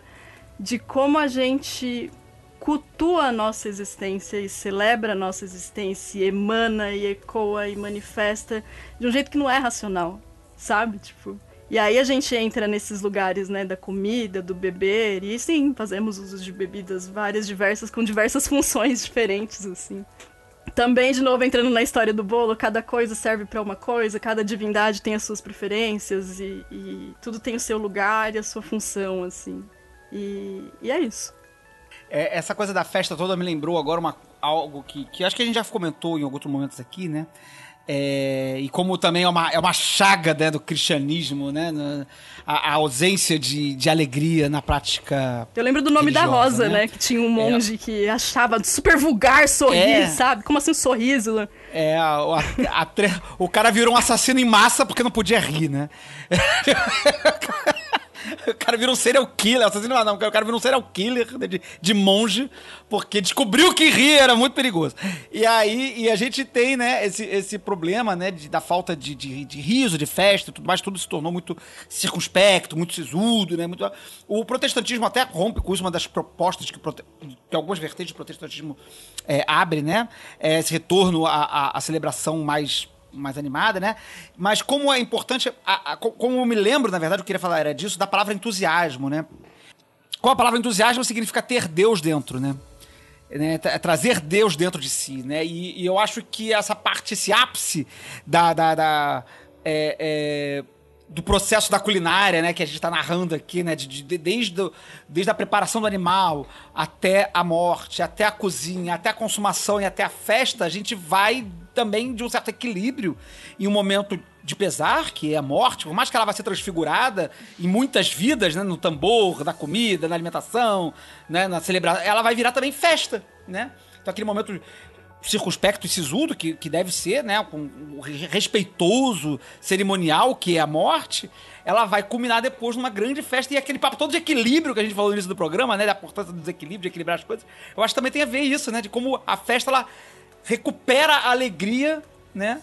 De, daquele momento que é um momento de pesar. Por mais que a transformação seja necessária, mas é um momento de pesar, né? Fiquei brisando nisso aqui. É, mas é, completando aí o que falaram sobre a festa, eu acho que a gente se mortifica muito na por conta dessa herança cristã muito louca, culposa e, e essa coisa sobre sagrado. E eu acho que tem uma coisa muito louca sobre o Brasil, que é esse lugar onde a festa convive com esse lugar sagrado, né? Então, o Gabriel caiu. Mas assim, convive com esse lugar sagrado. E como isso é profano, assim. É porque eu sou, eu sou do Nordeste, então lá é, é- aí fica ainda mais forte. Existe o São João da, da, da igreja e tudo mais das missas, mas você tem a quermesse e aí você tem o São João inteiro, que é uma outra coisa, que é completamente pagão, né? Assim, você olhar. Enfim, mas e essa corporalidade da divindade, como bem colocou Flavinho é, de se encher de Deus, né? desse êxtase, dessa catarse, dessa entrega de corpo, né? de você trazer sua alma para o seu corpo. Que eu acho que a, a gente se perde muito dentro dessas religiões de uma, de, uma, de uma estética e lógica. Eu acho que a, a gente pode falar até sobre estética e lógica, que é a forma como a gente sente a coisa, né? E a forma como a gente produz esse negócio. Que é sobre o que, é sagrado, que o sagrado é bem calado, o sagrado é. O sagrado ele não preenche o corpo, não tem catarse, não sei o quê. E a gente. Porra, Brasil é Brasil, né, irmão? A gente tem carnaval, tem coisa mais sagrada que carnaval, brother. Mas eu queria, é, tipo, pensar, além da festa, essa coisa que vocês falaram sobre as bebidas, porque é, essa questão do, do, tipo, a, a função da cachaça, a função das outras bebidas, e tipo, que não é só também sobre você entrar no, no- numa nuvenzinha e ficar feliz e ficar todo mundo nessa nuvenzinha catártica, mas que- das outras funções de limpeza e não sei o que. Eu me lembro do meu tio, meu tio muito cético, ateu para o meu caralho. Ele foi fazer um trabalho sobre é, os bonecos mamulengos é, de Recife. Muito legal. E aí ele ia. o- o- os brinquedos pernambucanos eles se envolvem muito com os terreiros. Eles são coisas que se. Que se estão no mesmo campo, estão no mesmo terreiro.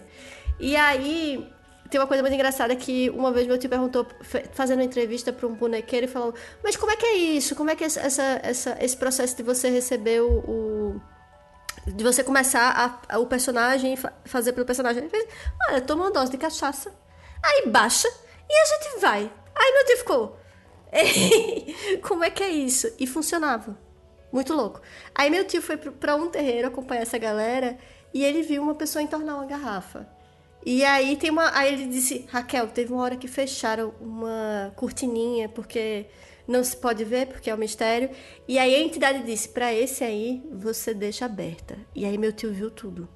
E ele ficou chocadíssimo, assim, porque era do tipo, ele fez, como é que essa pessoa que acabou de beber essa garrafa inteira, depois veio aqui falar comigo e tava sóbrio? E como é que eu, que eu explico esse mistério? Como é que eu explico esse mistério? Que foi uma coisa muito. E aí, velho? E aí, velho? E é nessas funções que, que eu fico pensando, isso é magia. Não existe outra explicação. Ou assim, ainda tá, sei lá, gente. Mistérios da fé. Mas você falou, Bruno, eu acho que a gente já, pode começar a contar os causos, viu? Que eu acho que a gente já tá caminhando aqui pra, pra, ah, pra um tempo bom, né, Flavinho? É, Posso já, contar um caos meu? Podemos fechar o programa com os causos aí, quem tiver um bom caos pra contar aí de, de, de festa, de terreiro, de sacrifício, de momentos que sejam. Pra, pra gente fechar aqui um caos cada um aí. Você, eu não tenho caos pra contar. Eu vou pensar se eu tenho Eu tenho, aqui. eu tenho dois causos, aí depois a gente vai pros nossos convidados. Uma vez eu sonhei que, gente, eu não sou, eu sou uma pessoa que teve uma vivência de vivência enquanto criança de, de Vale do Amanhecer e um pouco de Umbanda. Nunca tive uma vivência muito forte, só do Vale do Amanhecer. E Vale do Amanhecer era tipo muito diferente de Umbanda, apesar de conversar muito. E aí, já grande, eu vim sonhar que eu tava dentro de uma cozinha e um senhor cearense, meu pai é cearense, e um senhor cearense Eu olhava pra ele e fiz assim, eu não tá incorporado. Aí eu olhava pra ele assim, aí eu fiz, ah, você tá incorporado? Aí ele falava, tô, isso tudo em sonho, minha gente? Aí eu fiz, qual o sigilo do senhor? Aí ele dizia, é esse aqui, aí umas flechinhas lá, não sei das quantas, que eu não me lembro agora, na época eu cheguei a anotar. E aí ele me sentou numa cadeira, aí o, o ajudante dele veio com uma, uma garrafa de azeite enorme. E esse homem jogou azeite em mim. Trá. E eu sem entender nada, que negócio é esse aqui? Tô tomando banho. Aí eu falei, isso aqui é óleo? Ele fez, não, é azeite. Eu fiz, é de cozinhar? Ele fez, não, não é de cozinhar, não. E eu fiquei chocadíssima. E essas outras funções dessas coisas que são comida, mas que também não são comida, enfim.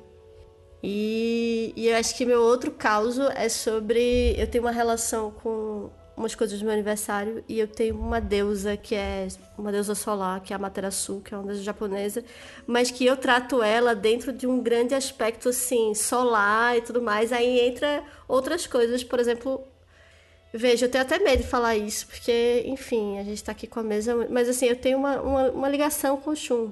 E aí essa Materasu, ela também é o Shun, ela também é outras coisas, ela tem várias camadinhas. E aí, nesse meu aniversário, eu dei para ela vinho rosé e um pãozinho. Eu fiz uma, um ritual. E aí, quando eu cheguei em casa, tinham rios de camarão e de vinho rosé. Ou seja, gente, na, meu aprendizado com a minha entidade é ouça a sua entidade que ela te fala o que ela quer. Ela, inclusive, ela bota na sua casa. Converse com ela porque você né, tem suas coisas aí. Muito bom, muito bom, muito bom.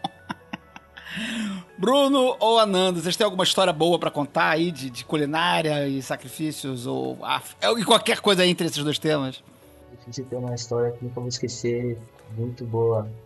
É, a gente ofertou um, um garrotinho, um bezerrinho, né? Pra Exu e tal. E aí, aquela coisa toda, tudo mais, e aí a gente foi ter que fazer a entrega desse, desse, desse bicho, cara. E, porra, tava lá no interiorzão de Goiás, quase no DF, porra, na, no meio da estrada lá, seguindo e tal, a gente foi pra uma cidade abandonada. A última coisa, lembrando do que a gente tava falando da questão da morte, né, da cidade, a, a última coisa que tinha na cidade era o cemitério, lá no, no, no canto da cidade, lá no pé do mato, porque a pessoa a galera queria tudo aquilo longe. Tá, aí a gente entrou no cemitério e tal, assim, de terra, antiguinho, não, não, tinha nada lá, absolutamente nada. Simplesmente o cemitério só tava passado cadeado, né, a corrente cadeado, cadeado aberto, por sinal. e aí a gente só pegou, abriu a porta, entrou e deixamos o que a gente precisava deixar lá do, do, do bendito do boi, cara. Só que teve um determinado momento que a gente estava fazendo essa entrega, cara, que aquilo ali foi, foi, foi mais impossível. Eu ouvi o mugido de um boi dentro do cemitério, né? Para começar. Tá, até aí tudo bem. A espinha, né? Até já, aí tudo bem, imagina. Não, até aí tudo bem, cara, mas tipo... Até aí tudo bem, eu só tô sentindo meu cu aqui na minha mão, né? Nas mãos já nem tinha nem mais, cara, né? Espinha nem nada. Falei, caralho, e agora, meu? Aí eu procurei me segurar o máximo que eu pude, pra gente só não perder o foco. E aí, a hora que a gente chegou na, no portão do cemitério, eu perguntei pra um cara que tava do meu lado. Eu falei, meu, você ouviu um boi mugindo? Ele falou, eu ouvi um boi mugindo. Eu falei, porra, então não foi, não tomei essa sozinho. Eu acho que a gente fez, acho que receberam já o que a gente veio entregar, porque aquele dia foi uma coisa assim muito surreal. Acho que esse caos nunca mais vou esquecer. muito bom, muito bom. Anandinha, tem alguma história pra trazer? Porra, cara, eu tenho uma infinidade de histórias e acho que 95% delas eu não posso contar. Mas eh, rolam coisas assim, como o Bruno citou, né? De, de um animal que representa uma determinada coisa e de repente a manifestação dele acontece e você fala, foi. o que eu ofereci chegou, assim, recebi a confirmação. Falando dessa coisa do. Que a, que a Raquel tava falando, né? De uma pessoa que, meu Deus, bebeu pra caralho, ficou comigo. Ficou, falou comigo depois sóbria acontecem umas coisas muito malucas do tipo. A Iá, que deu origem à nossa família, né, de Axé hoje, ela já é falecida e ela era uma senhora diabética. E ela era uma filha de Xangô. quando o Xangô descia, ele queria doce. E ele saía comendo nela, né? E todo mundo ficava, ai meu Deus, ai meu Deus, ai meu Deus, e ele deixa. Cara, e mediam a glicose dela depois, a glicose tá normal, sabe? Tipo, não passava mal. Ou então ele mesmo, houve ocasiões em que saiu lá comendo tudo que tinha, comendo os negócios, tudo, e ele mesmo fazia assim, ó.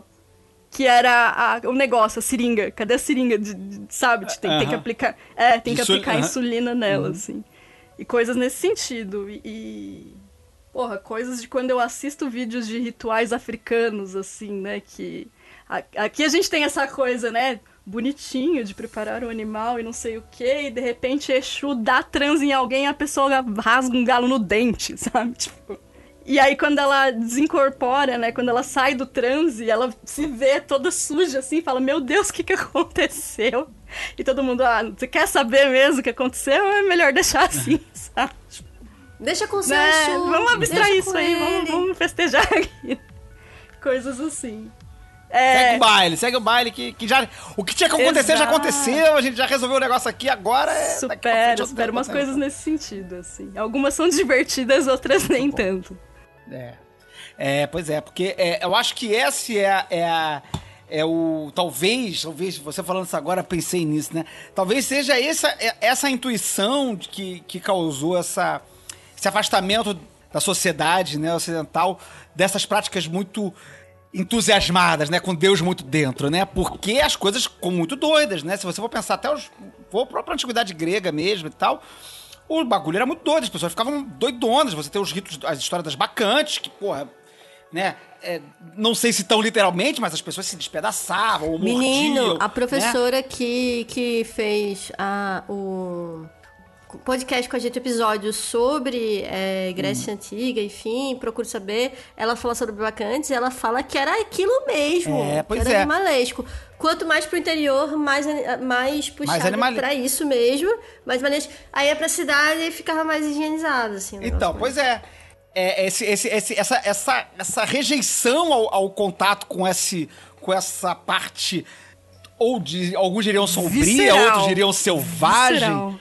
Feral, visceral, né? Eu acho que esse medo de ter contato com isso que vai deixando a gente longe do cemitério, longe dos, dos matadouros, longe da- do preparo da comida, longe das, das coisas e bebendo com muita responsabilidade e, e- e- e- fazendo festas com muita com moderação, assim e tal. Né? E eu acho que um pouco, a graça um pouco dessa, dessa, dessa religiosidade que celebra isso é trazer de volta pro corpo esse- essa divindade que tá no, porra, no, no- no contato com essas coisas que, que, que atropelam a gente, né? Que, que atravessam a gente e quando a gente vira, não sabe o que aconteceu, Vocês né? Sabem que na, É, na perfumaria ancestral, na perfumaria botânica, enfim, a gente conversa muito sobre essas questões, né? Eu vou, eu vou tentar ser breve, assim. Porque o olfato é o único sentido humano que tá ligado direto ao sistema límbico do cérebro, assim. O sistema límbico do cérebro é onde estão essas memórias aí, mais abissais e viscerais, tudo que a gente tem de mais instintivo, assim. É só emoção, sentimento, sensação, sacou? Não passa, o olfato ele não passa pelo tálamo, que é onde você racionaliza o que você está sentindo.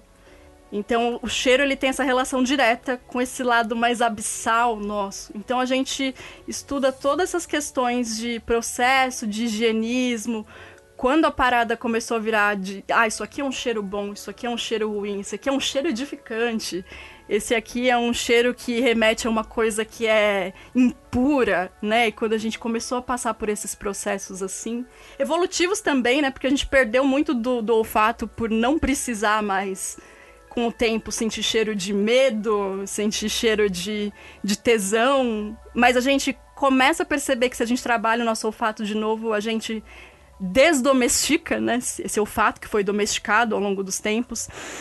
E acho que magicamente é muito interessante a gente começar a pensar nessas questões. Se a gente quer evitar crenças limitantes, se a gente quer raciocinar sobre novos pensares, novas formas de agir, de pensar nessa questão de que o olfato tá ali logo no límbico, sabe? E de como essas questões de comida também tem a coisa que eu nunca mais vou esquecer, que o Flávio falou na primeira vez que a gente tentou gravar, de perfumar a narina dos deuses, sabe? De como essa coisa do cheiro remete ao etéreo, né? E aí a gente faz a transubs- su- transubstanciação de uma outra maneira. Primeiro eu trago a energia para a coisa concreta que é a comida, e agora essa comida ela evapora, ela é transformada num aroma que volta a ser etéreo, que vai pro divino, sabe? Sim, eu só. Eu ia complementar só sobre o que você falou dessa loucura, desse êxtase, assim, de você realmente estar inserido em alguma coisa, estar perto de alguma coisa, o que a gente perdeu, né? Esse feeling, esse toque de. Né? Porra, é só você reparar no ritual do haitiano, cara.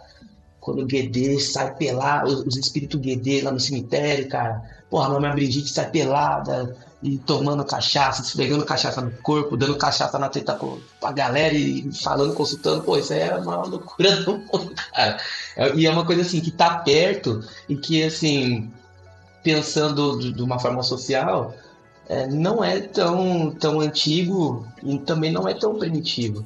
Isso tá, tá, tá muito interligado nas, nas nossas próprias práticas normais, né? De ir pra um bar, ah, deixo a, a, a cerveja cair na blusa, né? Aí você já tá com uma pessoa, você já faz uma gracinha ali, não sei o que tal, toda essa, essa coisa toda, né? Essa interação. Assim, falando na questão de, de apenas da bebida, da felicidade, não na questão ritualística, calma, né? São coisas diferentes. Mas assim, só nesse parâmetro, porra, é. só nesse parâmetro, assim, pra, se a gente for parar para analisar, são coisas que estão no nosso dia a dia, né? Que a gente já estava falando no começo. São coisas que estão no nosso dia a dia, mas é, por algum motivo que a gente não precisa saber qual, a gente não está tendo co- tanto contato quanto a gente poderia. Né? Porra, pôr o pé na terra, pôr o pé na areia, plantar alguma coisa, passar a mão num bicho e tal. Entendeu? Esse contato com, com- com a natureza realmente, né, que, que, que é essencial para qualquer ser humano né, que se preze, assim, ele é fundamental. né? Ele não tem, é, isso, é, um, é uma sensação insubstituível isso. Natureza essa que é, como, como disse a Nanda, né? Que ela é. é, é, é- é- como é que você falou, Nanda? Não foi, Não eu sei. entendi feral, mas você falou. Ah, Nós visceral. somos natureza, A né? natureza Isso que é essa- interessante. É, né? Nós somos natureza, a gente esquece disso, exatamente isso que eu ia falar. Nós somos Quando natureza. a gente né? olha pra cultos E- e- que muita gente considera primitivo, que é quando o homem ainda ele não sabia que ele, ele ele não achava que ele não era parte da natureza, ele nem pensava nisso porque ele estava tão inserido na natureza que ele nem tinha esse questionamento, esse distanciamento. Essa coisa era muito mais manifestada nele mesmo, né? Quanto ele manifestava a própria natureza. E conforme a gente foi se distanciando de se vendo como uma coisa à parte, essas coisas foram ficando meio estranhas, né? Olhar para umas coisas naturais assim, fica, hum, não sei, sabe? Tem, tem um, um conceito filosófico, né, que diz que quando você aponta para um lugar assim, assim, olha ali, ali está a natureza, é porque já não tem mais natureza ali, já acabou. Você, você- você separou, né? Você, você diz, ah, ali está a natureza, vamos ali pro bosque que ali é a natureza. Já, já não tem mais natureza, acabou a natureza, morreu. Né? Cara, muito bom, maravilhoso. É, eu vou, vamos então passar aqui para as considerações finais aqui. Não, calma. Não, não, Calma. não! O que, que você, quer fazer? você não tem. Não, calma. Você não tem um caos. Mas você prometeu que você ia passar a receita do bolinho de luz, que pode ser o seu caos. Tá bom. Tá, então, galera, não tem muito mistério. Bolinho de luz não tem muito mistério. É porque é o seguinte: bolinho de luz é um negócio que tá no livro da lei lá, né? No capítulo 3, versículo 23. Tem escrito assim, né? Uma tradução mais ou menos freestyle aqui, né? Para perfume, misture farinha e mel e grossas sobras de vinho tinto. Então, óleo de abramelim e óleo de oliva. Depois, amolecer e amaciar com rico sangue fresco. E aí tem que sangue é esse, né? Aí ele vai dizer que o melhor sangue é aquele mensal, né, e tal. Deixa eu até ver se tem aqui um pedaço aqui da- que fala do sangue. O melhor sangue é o da lua, mensal. Então o sangue fresco de uma criança, ou pingando das hostes do céu. Então o sangue dos inimigos, então de um sacerdote ou dos adoradores, por fim de uma besta, não importa qual. Ou seja, aqui já tem que, na falta de um sangue, você tem, já, já tem aquela listinha é, é Bela Gil de substituição. Não tiver É sangue. que o mais né? fácil acaba Se sendo da da menstruação lua- mesmo, né? Dentre essas opções, é, assim. se não tiver sangue. É, é, se não tiver o sangue menstrual, você pode usar sangue da criança, mas a gente vai falar sobre o que que é o sangue da criança aqui. Não é, não entendo literal o que é o sangue da criança, gente, pelo amor de Deus. Mas enfim, a forma básica de você. Uma das receitas que, que, que tem, porque ele não diz as quantidades, né? O, o que, que você faz e tal. Então você tem que fazer um bolo, né? Um bolinho de. de, de, de de sangue menstrual, né? Enfim, né? E aí a receita que eu tenho aqui, ela você faria o seguinte: duas xícaras de farinha de trigo, meia xícara de mel, meia xícara de xarope de vinho tinto. E esse xarope de vinho tinto é porque é o seguinte, na receita diz thick leavings of red wine. Esse leavings of red wine, né, que seriam sobras de vinho tinto, é a borra que fica no fundo da garrafa. Quando você deixa um vinho guardado há muito tempo, especialmente se for um vinho do Porto. Então seria esse- essa borra de vinho que fica no fundo, que inclusive é utilizada como fermento em alguns preparos e tal. Então, como isso é um negócio meio difícil de achar, aí já tem adaptação. Sabe? Porra, não vai achar borra de vinho tinto no fundo da garrafa, que ficava geralmente até no fundo dos barris e tal. Então a galera sugere você pegar um vinho do Porto, reduzir até virar um caramelinho, e aí meia xícara desse troço aí. Duas gotas de óleo de abramelim e uma colher de café de sangue menstrual. E que esse é o tal que as pessoas, quando fazem receita, dizem o ingrediente X. Ingrediente X é sangue menstrual. É, não tendo sangue menstrual, você pode usar é, sangue fresco de uma criança, que é o quê?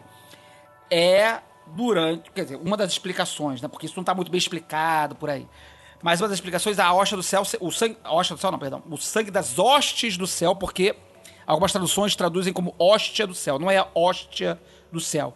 O pingado das hostes celestiais seria é, o produto quando a pessoa faz sexo, né? Sexo, é, penetração, é, pênis, vagina, goza lá dentro. A mulher goza também. E aí pinga o mistura dos fluidos de ambos os orgasmos. Essa seria. Muito difícil. né? Talvez a Né? opção mais difícil de todas. assim. Muito. Mas essa aí é difícil. Essa aí é, tem que ser Difícil. profissional aí do negócio. E aí os outros sangue É, menstrual. É, sangue menstrual é mais fácil. Ninguém transa não, né? Dá muito trabalho aquela... É, né? Dá transar, transar trabalho, cansa e tal. Né? Ou o sangue pingado das hóstias do céu, que é esperma. Né? E enfim, mas eu, eu- eu já ouvi dizer que algumas organizações da Otto, é, que é onde esse bolo de luz é preparado com alguma frequência para as missas gnósticas, é, eles usam sangue é, animal mesmo, porque é o último item da lista, né? O sangue de uma bicha, não importa qual. Então eles geralmente usam sangue ou de galinha, ou de boi mesmo, algum sangue de um animal. E aí isso é sempre muito. é, nos, nos ritos públicos, né? Quando isso é servido pra comunidade, é, tem um- toda uma preocupação de não transmitir doenças e tal no sangue. Então é, é geralmente o sangue ele é torrado, torrado até virar cinzas. E aí misturado na farinha como um todo e tal. Agora, se você tá fazendo com o seu próprio sangue menstrual, ou, enfim, os próprios fluidos do seu parceiro, etc., aí você já. Tendo, tendo exame de, de- de sangue e de doenças venéreas transmissíveis pelo Eu sangue em dia. lembrei- Gente, não, tá isso aí é É, eu lembrei de uma galera, tipo, É. uma mina, uma época que. Acho que saiu até na Vice, que ela tava fazendo iogurtes com a própria flora da, da vagina dela, Com- assim, tipo. Produzindo Isso, iogurtes isso, eu lembro com disso, eu isso. lembro e a disso, eu moça também disso. tava fazendo receitas com o próprio leite materno dela mesma. assim. Ah, então. Pois é, tá aí. É, somos, aí, somos autossuficientes em várias coisas. Mas enfim, tá aí então pra fechar o Fica programa. essa reflexão, né? Fica aí a reflexão. E agora sim, agora sim eu passo para as palavras finais. Então vou começando com Raquelzinha e aí eu vou, vou na minha ordem que eu tô vendo aqui vocês aqui. Raquel Ferraz, suas palavras finais para encerramento deste programa delicioso. É, é todo mundo muito gostoso. Foi maravilhoso comer com vocês, comer vocês. Enfim, é isso, gente. 93, alegria à prova dos nove. Bruno Gerfilho, suas palavras finais, meu querido. Muito obrigado por estar com a gente. E também o seu jabá. Tá, vai ter edição nova da revista Cabula. Como é que tá os negócios aí? O que, que a Parcival vai, vai fazer? Tô esperando meus livros chegar aqui em casa lá do, do- do- do- dos livros que eu comprei. Eu já vi que teve notícia essa semana aí que vocês mandaram pra gente. Como é que estão as coisas aí? Conta as novidades pra gente também. Faz seu jabá. Bom, vamos lá. É, a gente está acabando agora o, o projeto, né? The Parval Cult Series, onde a gente pensou em fazer um- uma coisa mais elaborada, né? No estilo do- do- das publicações inglesas e tal, para quem gosta de, de ler direto no original. Então a gente trouxe alguns títulos, né? Tanto de, de Telema quanto título de alquimia, de ocultismo de modo geral fizemos ali um meio que um, um facsímile no texto, mas a gente modificou capa, enfim, para trazer algo que fosse acessível e que fosse algo colecionável. né? Porque infelizmente é muito difícil a gente conseguir aquelas edições luxuosas e tal, bonitinho, num preço acessível. né? Então eu consegui fazer um, um acordo aí com, com uma com uma, com uma oficina de encadernação e agora a gente consegue trazer esse tipo de publicação para cá num, num modelo aí padrão de mercado com uma qualidade um pouquinho mais, mais elevada. Né? E, e agora a gente está trabalhando também na, na tradução do Compson Pax, né, que a gente vai fazer. Tem um camarada que ele está fazendo a revisão, sim, ele já está, esse está para revisão. A gente pegou o Goetia também para fazer em português, né, com a, com a tradução que já rola por aí, né, vou dar um spoilerzinho aí, não tem problema, que já já está encaminhado. É, a tradução do, do, do Astaroth Cognatus, né, e junto com, com, com, com Morbidus. E também a gente está traduzindo agora o The Anatomy of the Body God. Né? Vamos fazer essa publicação bacaninha aí. E vão ter mais algumas outras situações também. né? Mas aí a gente, eu já tô, já tô preparando o Exu do Fontenelle novamente. Né? Tem um, livro autoral que eu escrevi sobre ponto cantado e riscado de quimbanda, né? Que são os reis das encruzilhadas. A gente vai ver se a gente consegue mandar um CDzinho junto com a galera para né, todo mundo interagir, ver como que a gente canta, como a gente toca né? E estamos caminhando nessa, nessa aí. Gostei muito da, da oportunidade de estar aqui novamente, né? Pela segunda vez. A primeira vez a gente não conseguiu falar, mas hoje, aqui com a ajuda do, do irmãozão Gabriel, a gente conseguiu vir para cá, bater esse papo. E foi Obrigado, querido, obrigado. Antes de passar a palavra pra Nanda, que eu vou deixar pra fechar as considerações, eu vou trazer o Gabriel de volta, que caiu no meio do programa. e voltou pra dizer tchau. Então dê seu tchau aí, Gabriel. Hoje, vou agradecer a todo mundo aí, a- a- aos visitantes, a Nanda e o, e o Bruno, por terem comparecido e ajudado grandemente aí com, com essas questões. E a nossa oportunidade de debater isso daí, que, que sacrifício e, e o lance das comidas são muito importantes em vários campos. Eu acho que a gente está só fazendo, é, só aumentando né, o nosso repertório aí, é onde a gente pode chegar com a nossa prática cerimonial. Obrigado, queridão. E aí, Ananda, suas palavras, jabás e considerações aí, por favor. Muito obrigado, cara, por estar com a gente aqui. Esperamos você mais eu que vezes aqui agradeço. também. Mas diga eu aí, agradeço, aí. muito obrigada. É, vocês são uns queridos, uma querida Raquel. É, tá aberto esse intercâmbio, né, entre Magicando e Foco de Pestilência. Vocês também são muito bem-vindos lá sempre. É, quem quiser me encontrar, eu tô sempre pela linha 11 Coral do CPTM. tô brincando. Embora eu esteja, de fato, pode ser que a gente se trombe sim. Mas é mais fácil me achar no Twitter, né? Pelo arroba, in, arroba inominanda. É inominanda mesmo, é o inominada que é, que é a Nanda. É, ou no Instagram, arroba ananda, underline mida, M-I-D-A. Se você sentir no seu coração que deve, por favor, siga o meu ateliê de perfumaria natural, que é o arroba rizoma rosa no Instagram. É, não estou movimentando ele nesse primeiro semestre muito. É, preciso explicar também para vocês que o processo de perfumaria botânica ele é demorado. São processos lentos, então eu não atu- não atualizo com conteúdo com tanta frequência. Mas agora no segundo semestre eu vou começar a oferecer atendimentos, assim, para preparar perfumes personalizados, né? Perfumes rituais, é, perfumes divinos, outras poções aromáticas aí, ao gosto do cliente. E se você puder seguir, você vai acompanhar essas atualizações aí, viu? Muito obrigada. Pode me encontrar também pelo arroba Mundo Freak, pelo arroba Magicando. E a gente se encontra por aí. Obrigado, queridona. E é isso, gente. É, cara, eu acho que esse programa, grande, grande barato dele, assim, foi a gente falar dessas coisas que são tão parte da nossa vida, né? Como, como comer e beber e festejar e tal, e como essas coisas podem ser sagradas, né? Eu acho que, no final das contas, acho que se, se a, a- a grande parte do nosso rolê mágico é viver uma vida né, mágica, né? É, tá aí a oportunidade das coisas todas serem mágicas, elas estão ao, ao alcance do nosso dia a dia, né? Tornar as coisas mágicas e lembrar das coisas, das suas fontes mágicas, das suas origens mágicas, dos seus princípios mágicos e como isso nos conecta as nossas espiritualidades, os nossos fazeres, as nossas realizações, as nossas obras e tal. Acho que, que essa foi a grande parada que circulou ao longo do programa. Eu fico muito feliz que a gente tenha conseguido chegar até aqui com esse programa. E quero agradecer demais a todos que estão aqui, mais uma vez agradecer a todos os colaboradores e colaboradores do Foco de Pestilência. Um beijo para todos os convidados e ouvintes e até a próxima, 93.